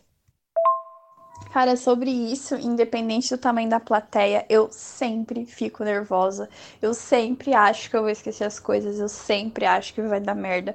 Por mais que eu saiba que eu sempre consigo me virar, ainda mais quando eu tenho conhecimento sobre o assunto. Assim, quanto mais conhecimento eu tenho sobre o assunto, eu fico um pouco mais calma, né? Mas é muito desconfortável. Eu acho desconfortável você falar na frente de muita gente, porque é uma responsabilidade muito grande. As pessoas estão te, te dando o tempo delas. E o tempo, ele não volta, né? A gente fala de desperdício de tempo e realmente existe desperdício de tempo, é uma coisa que você não consegue recuperar, sabe? Então é, é, um, é uma. É uma responsabilidade muito grande você lidar com a atenção das pessoas. E o meu maior medo era sempre ser chata, né? Repetitiva, fazer uma piada e ninguém dar risada. Ou então falar alguma coisa e as pessoas não me entenderem, ou a ideia que eu quero passar não ser bem entendida. Toda vez eu tenho esse mesmo sentimento. Tanto faz se são duas pessoas, se são cinco pessoas, se são 200 pessoas, 700 pessoas. A gente nunca se prepara o suficiente, é Assim, tem gente que leva isso mais de boa.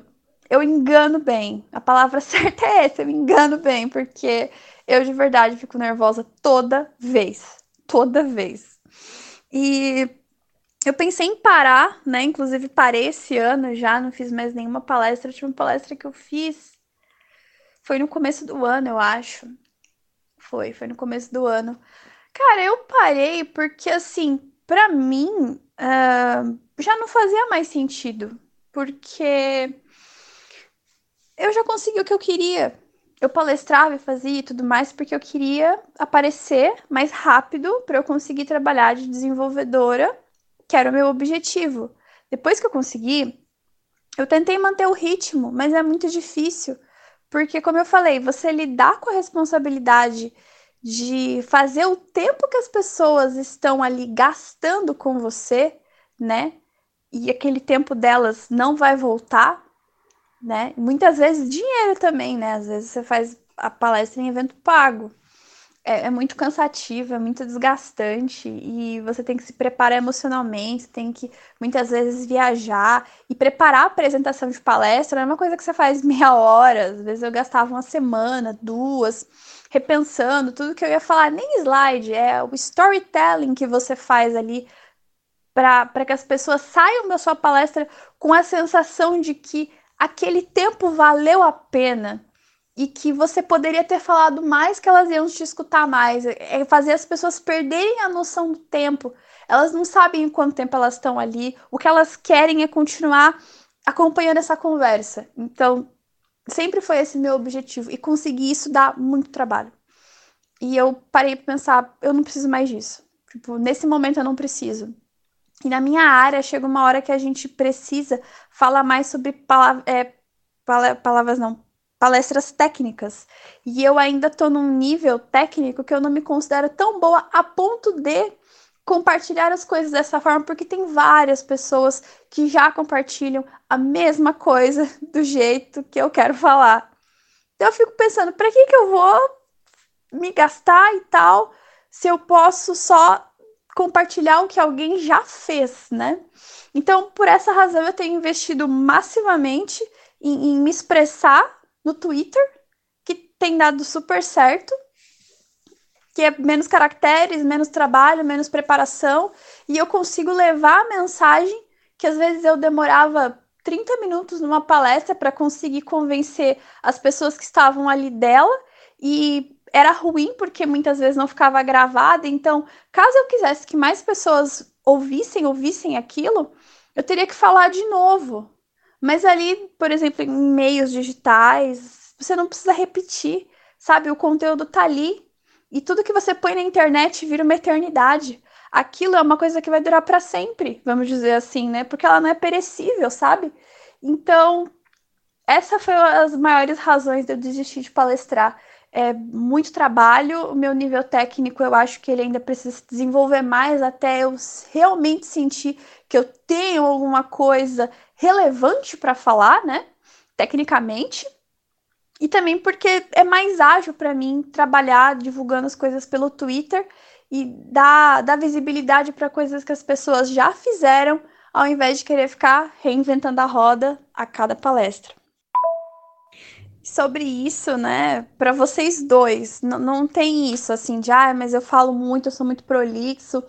É, quando você palestra, é totalmente diferente de você fazer uma conversa entre amigos. Então, para começar, porque você tem um tempo, né? Você tem um tempo pré-determinado e ele não costuma ser muito longo. E se você passa esse tempo, as pessoas te cortam. Então, assim, esse é o primeiro choque. Eu não tô mais à vontade para falar quanto tempo eu quiser. Eu tenho um prazo pequeno para falar. Além disso, você também tem tema, né? E você precisa oferecer uma estrutura sobre esses temas. Você tem um tema e você tem um objetivo que você quer atingir falando sobre esse tema. É isso. Então, é, eu pelo menos considero muito diferente você fazer uma palestra, principalmente quando a gente fala de parte profissional, né? Eu considero mais, mais diferente ainda. Quanto à questão de ser prolixo para um palestrante, não é uma coisa incomum. É bem comum. É, o que eu acho que é muito importante para quem quer palestrar, ou fazer vídeo, ou fazer qualquer tipo de conteúdo, né? Para a geração que mais consome agora, né, que são as pessoas mais novas, seu conteúdo tem que ter um minuto. Assim, para começar, você quer começar a ganhar palco, ganhar galera para te assistir, vamos lá. 15 segundos, você consegue produzir alguma coisa em 15 segundos? Você vai começar a ter atenção desse jeito. Poxa, já consegui ter atenção com 15 segundos, então você precisa começar a trabalhar agora 30 segundos. Poxa, tá dando certo, um minuto. Para você chegar assim na tranquilidade de fazer um, um, um, vídeo ou alguma coisa de principalmente palestra, né, que, que leve mais de meia hora, você precisa ter alguma coisa muito interessante para contar para aquele público. Então, por exemplo, ah, quem ouviria uma hora de eu falando sobre hackathon? Pessoas que vão em hackathons, eles escutam muito felizes e é muito divertido porque a gente conversa, né, durante a palestra. É, por exemplo, quem vai me ouvir falando meia hora de boas práticas de programação? Quem trabalha com programação igual eu, né? Então, é, é tudo questão do público. Se você acha o público certo, todas essas inseguranças, né, de ah, mas ninguém vai querer me ouvir, ah, as pessoas vão dormir, tudo isso acaba. E quando você encontra uma pessoa palestrando que ela fala com paixão do que ela tá falando, né?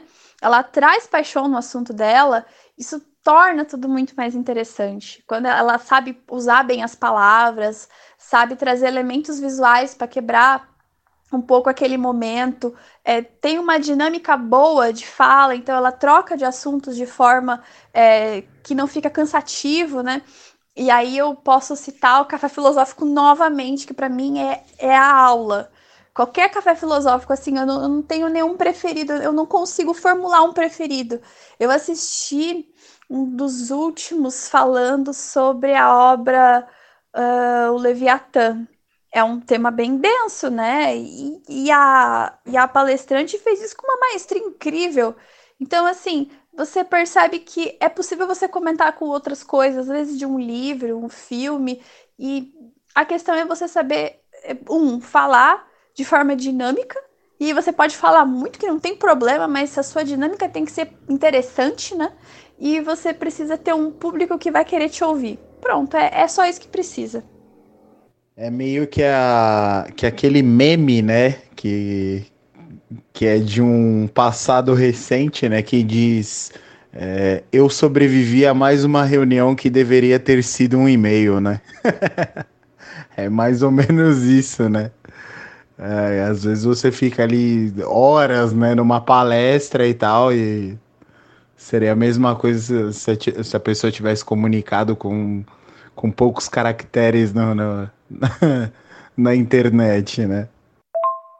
obviamente não menosprezando o trabalho de, de, de, palestra, né? Que eu acho incrível e tal, e eu queria muito conseguir fazer isso e tal, mas é, é só pela piada mesmo.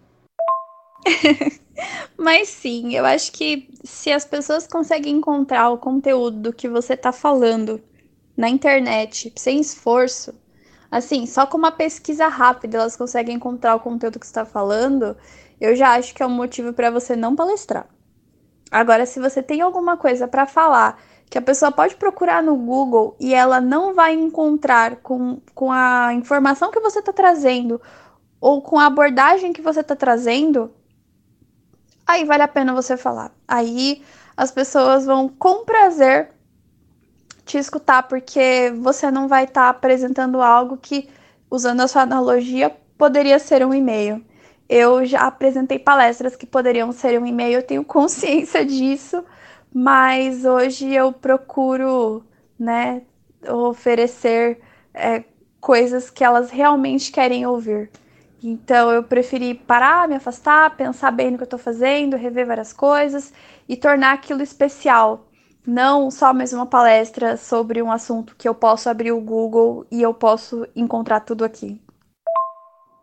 E aí eu volto muito para a questão do, do que a gente estava falando lá no comecinho sobre redes sociais, né? Uh, eu gosto muito de música.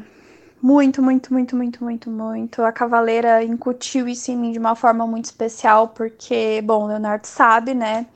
As camisetas na, na Cavaleira todas tinham uma referência muito especial e tinha uma história por trás, e eu tinha que conhecer muito bem essa história para poder vender bem a, a, a camiseta, né? Ou seja lá o que fosse.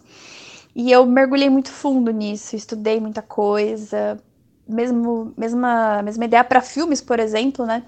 Hoje, por exemplo, eu tenho o hábito de escutar discografias, né? Eu acho importante a gente ir além do single mais famoso do artista. Então, as últimas discografias que eu escutei foi do Lenny Kravitz, que inclusive que discografia, meu Deus, maravilhoso. É, a do Metallica, que eu nunca tinha escutado inteira. Eu ouvia muita coisa da Black Album quando eu era adolescente, mas eu nunca fechei né, a discografia.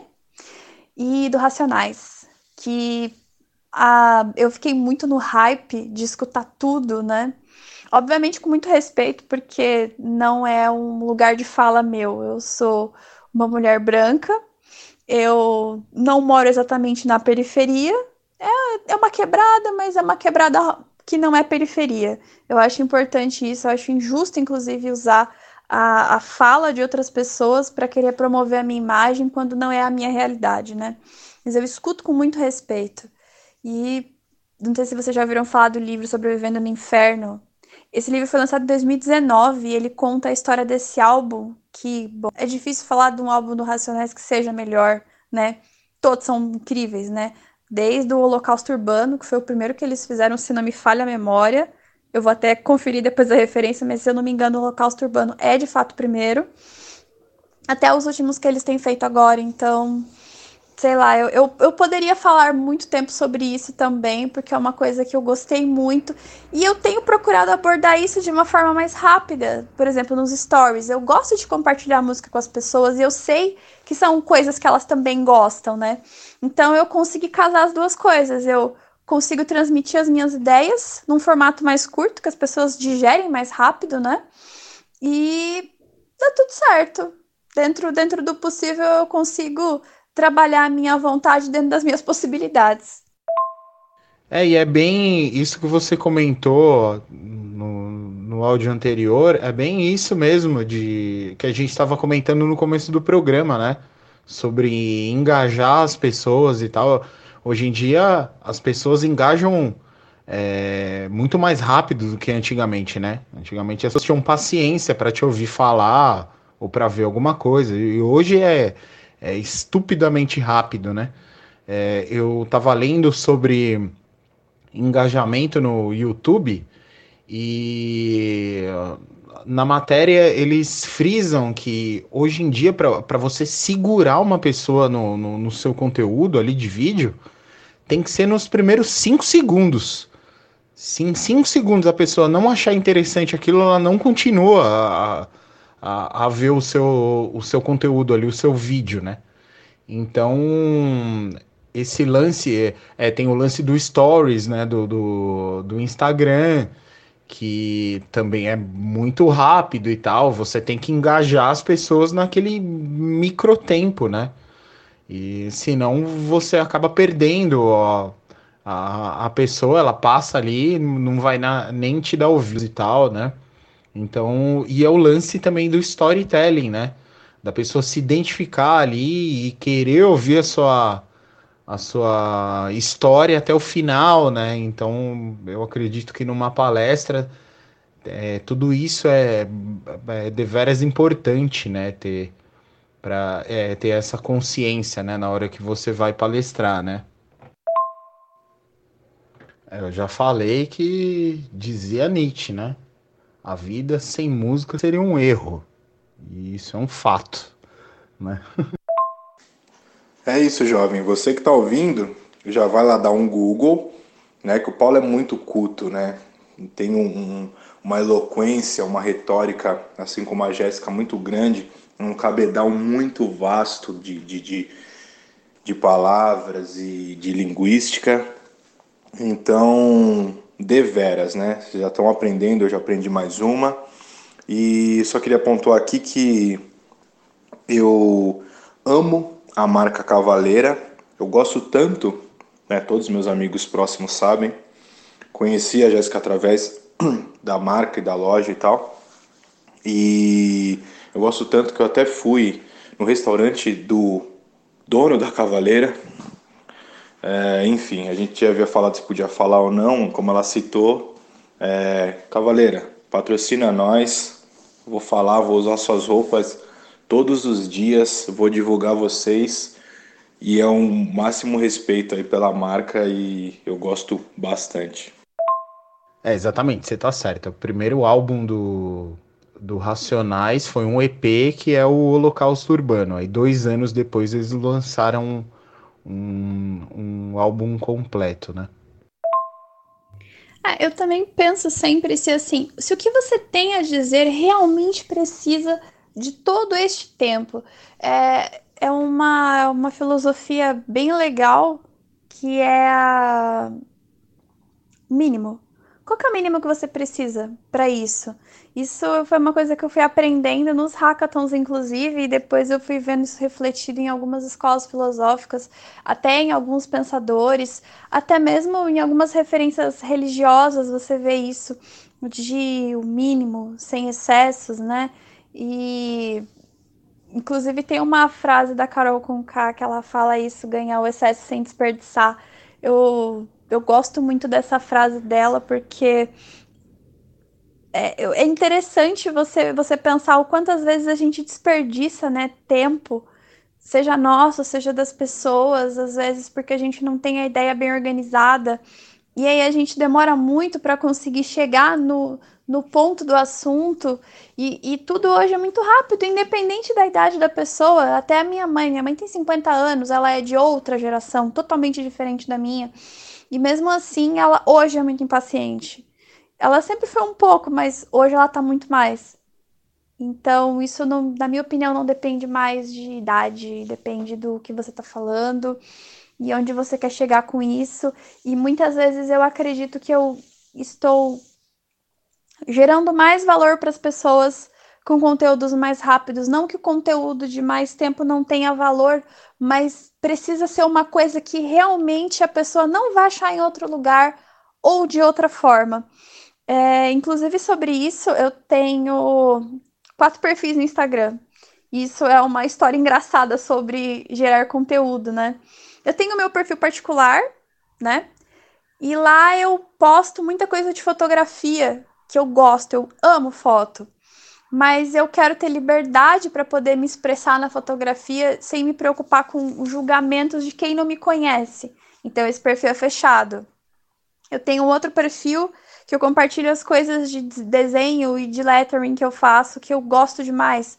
Só que eu tava postando isso com muita frequência, eu comecei a pensar, nem todo mundo que tá no meu perfil pessoal vai querer ver esse tipo de coisa, então eu vou deixar isso num perfil separado e quem quiser ver, veja isso. E aí eu comecei, né, desenvolvi tudo mais, só que eu comecei a me interessar muito nessa, nessa transição de, de sair da menina do chapéu e ser só a Jéssica. Eu tinha muito uma questão do visual, né? Porque o visual era totalmente diferente. Eu queria me desvincular dessa imagem, né? E aí comecei a fazer uma mudança de visual e eu fui muito pro estilo retrô que eu sempre gostei e sempre me caiu muito bem.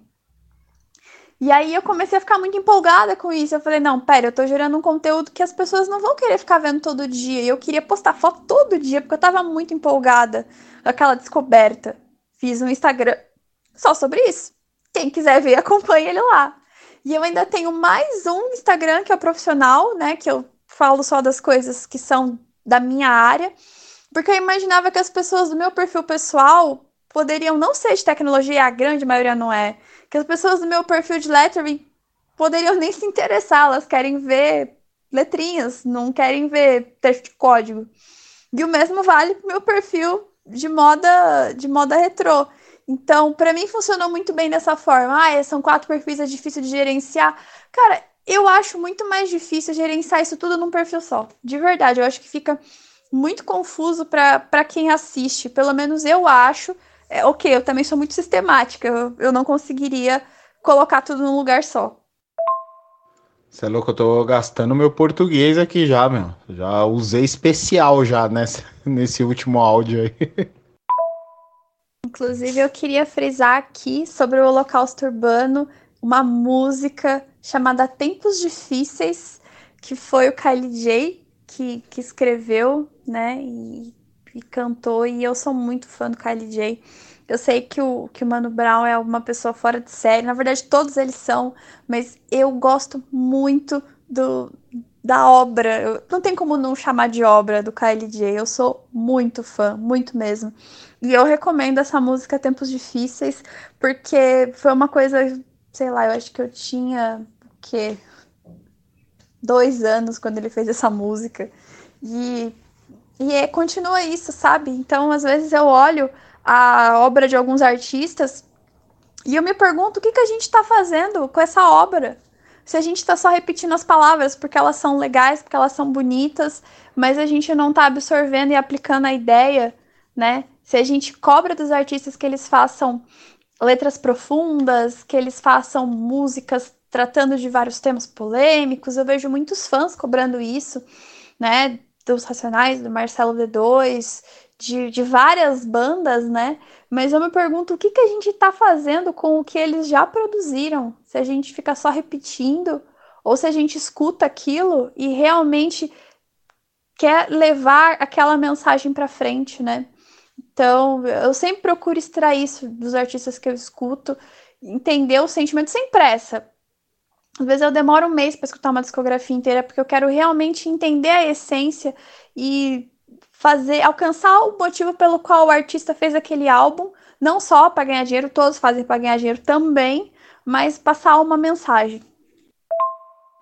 Pô, interessantíssimo você falar esse essa coisa dos perfis e tal, porque nem todo mundo tem essa visão, né? Eu, pelo menos, é, assim, é, é muito interessante ouvir alguém falar sobre isso, porque eu mesmo, uma pessoa que trabalha com isso, eu não tenho é, essa visão, né? Eu não, eu não, tive essa visão. Eu não, eu realmente assim, ali no meu pessoal, no meu perfil pessoal, eu, eu misturo tudo mesmo. É, é uma coisa assim meio proposital e tal. Eu já pensei em separar as coisas e tal, só que eu não tenho tanta constância assim no, no, na, no meu perfil pessoal para poder tipo separar ah, ah, o profissional do lazer do, do meu perfil só pessoal mesmo, as coisas ali do dia a dia e tal, né?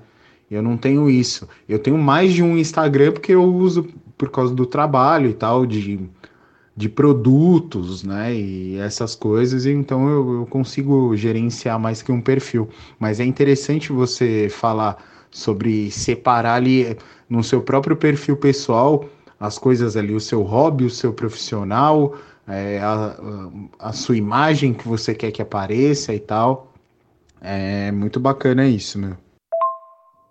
E até sobre o próprio rap, né? Que é uma, um ritmo musical, como grande maioria deles, a gente sempre pensa no homem, né? Mas não é só homem que tem na, na cena do rap. Eu vou citar, por exemplo, duas artistas que eu gosto bastante.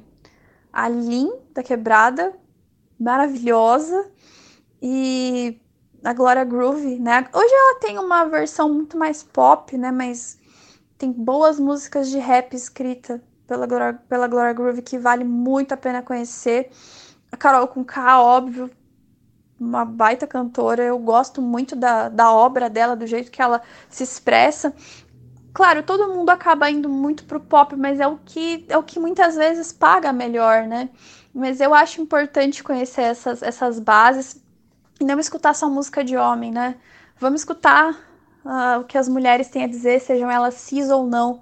E principalmente porque se você, se você é uma pessoa que você nunca viveu numa favela, você não sabe o que é, é acordar sobre o olhar sanguinário do vigia, porque você nunca foi preso, né? Você canta Diário de um Detento como com força, né? Eu acho que você também pode se dar é, essa, essa experiência de escutar o que uma mulher trans tem a dizer, o que uma mulher preta que mora na periferia tem a dizer você também pode fazer esse exercício e provavelmente você, se fizer bem, você vai gostar e isso vai abrir sua mente.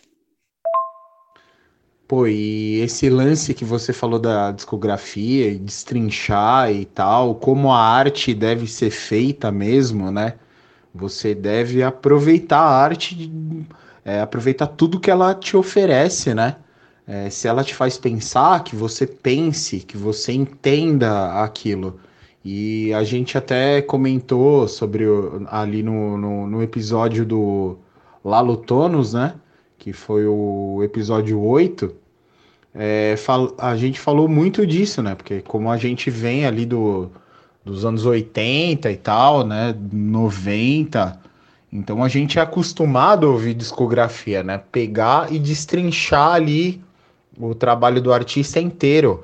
Né? Eu, eu mesmo tenho a mania, né, até hoje, de se eu pego uma, um álbum ou a discografia de alguém, eu primeiro eu, eu ouço ele inteiro na íntegra, depois eu venho ouvindo, prestando atenção em cada coisa e tal, tentando entender é, as letras, né, procurando saber o, é, o significado das letras, né, se for em outra língua ou, ou, ou ler a letra completa, ou entender o que, que o artista quer dizer mesmo, né?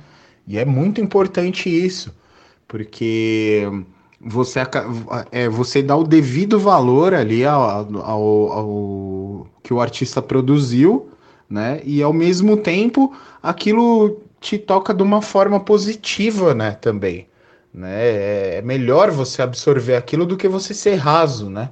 Ali colocar uma playlist para tocar um monte de música que você mal presta atenção e tal.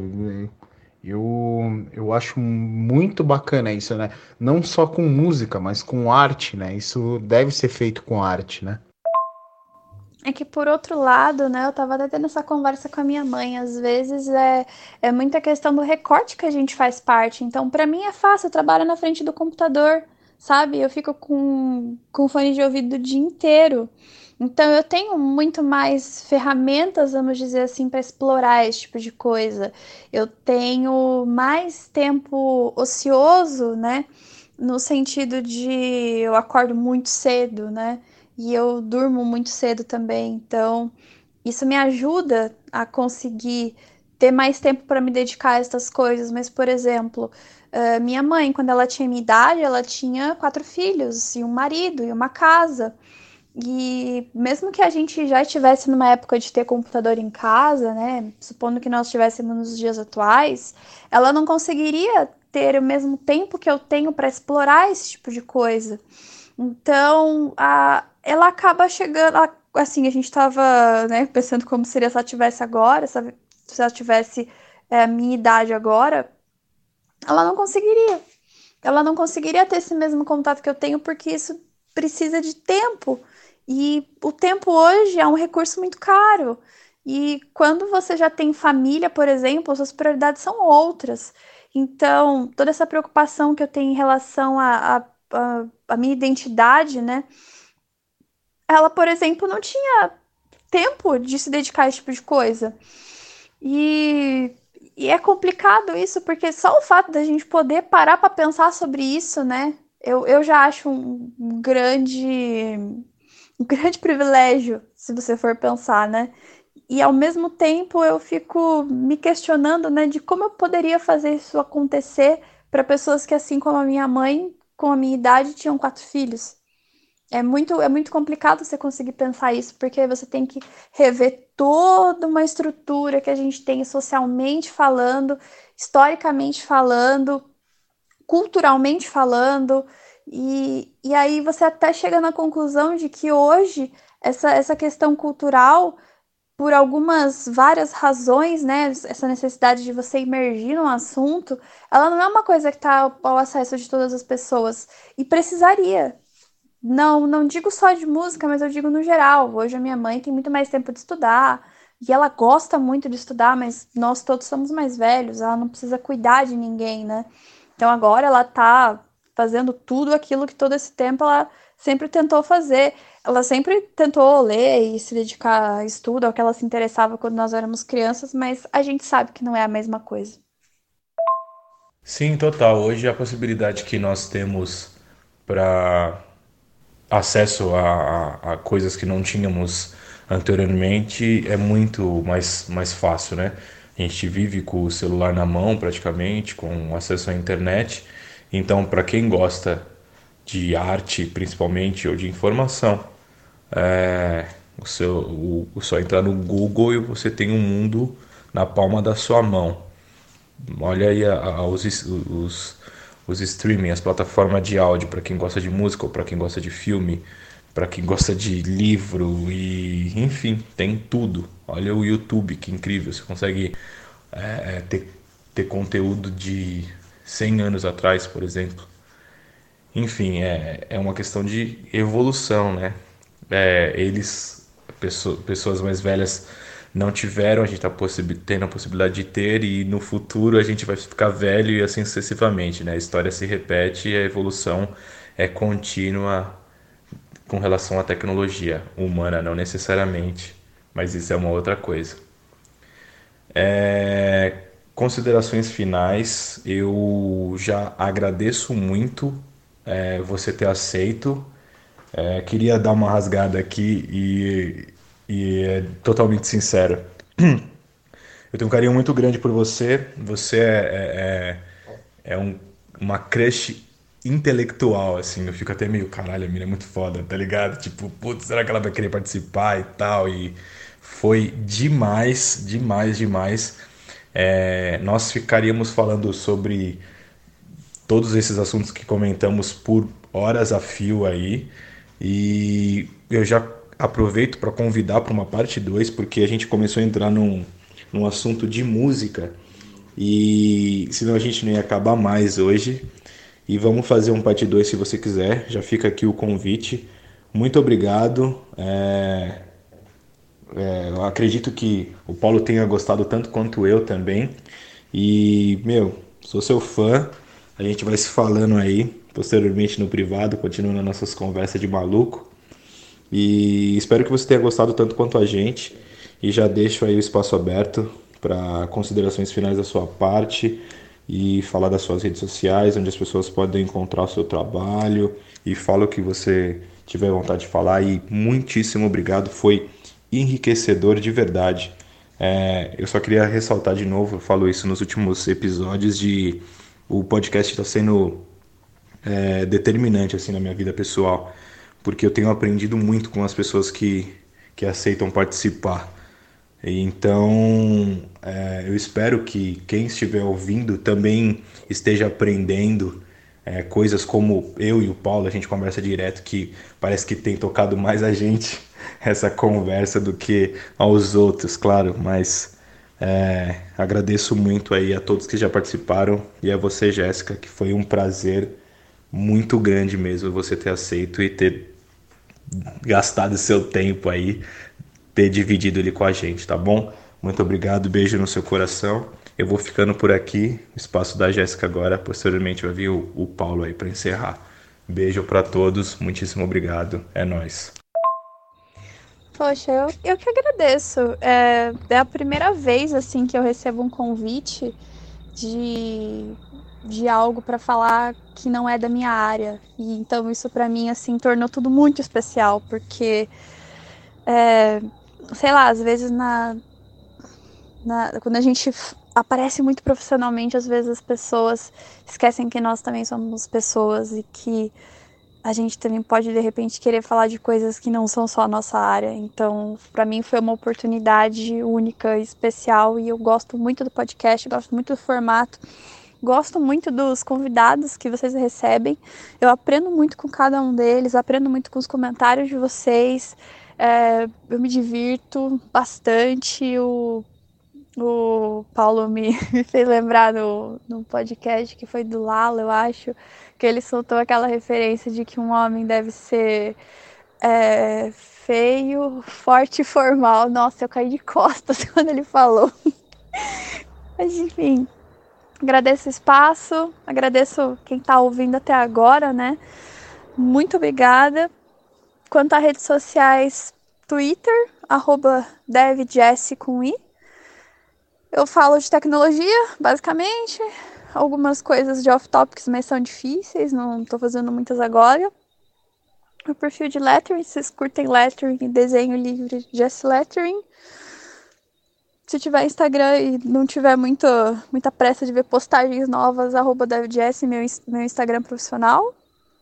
E Acho que é mais isso que eu produzo algum conteúdo assim mais legal, mas essas redes, por enquanto tô meio preguiçosa, agora tá pegando bastante, mas com o passar do tempo eu tenho mais coisas para desengavetar, inclusive uma delas, um Instagram que a gente vai fazer stories falando de música, porque é uma paixão louca que eu tenho. Bom, segundo o segundo a segunda rodada tá aceita, óbvio. A gente pode falar só de música, porque olha aí, aí vai, viu? Gente, muito obrigada. Obrigada, Paulo, pelo, pela recepção. Gostei muito de trocar ideia com você, aprendi muita coisa. Leonardo, obrigada. Prazer falar com você de novo. A gente sempre se fala, né? Mas assim foi, foi bem divertido. E, pessoal, ouçam outros episódios, conheçam o podcast, compartilhem com os colegas, deem aquela força pro trabalho dos manos aqui, porque merece, viu? Pessoal, obrigada mais uma vez. É isso aí, meus tecno-ouvintes. Ai, ai, que delícia de episódio. Fala a verdade, Jéssica. Eu quero agradecer demais a sua presença vocal aqui no, no nosso grupo. Muito obrigado de verdade. Eu aprendi horrores com você. Que mulher, gente. Que mulher. E é uma coisa que, que eu amo, né? Que, que me cativa muito, que é falar sobre tecnologia, sobre internet. Eu adoro de verdade, aprendi muito, muito mesmo. Cada episódio eu aprendo um pouco mais com os convidados e dessa vez não foi diferente, foi que isso, né? Não, não tenho nem palavras para poder é, dizer o quanto que, que eu fiquei feliz aqui de conversar com você, de ter te conhecido. Isso é incrível, uma fofa. Valeu, obrigado mesmo. Quero agradecer também a você que sobreviveu esse episódio, que era para ser só um SMS. Muito obrigado. É, semana que vem tem mais para você poder ouvir esse episódio e os anteriores. É só ir lá no seu, na sua plataforma de podcast preferida, né? Pode ser Spotify, Deezer, Apple Podcast, enfim e até no YouTube também, né? É só, só procurar o Não É Da Sua Conta. Ou você pode também adicionar a gente lá no Instagram, arroba não é da sua conta.br e clicar ali no linkzinho que está disponível na nossa bio, que você já vai ser redirecionado ali para o agregador de, de podcast e vai poder ouvir todos os episódios na íntegra, inclusive esse que foi maravilhoso, né? Gente, a gente vai ficando por aqui.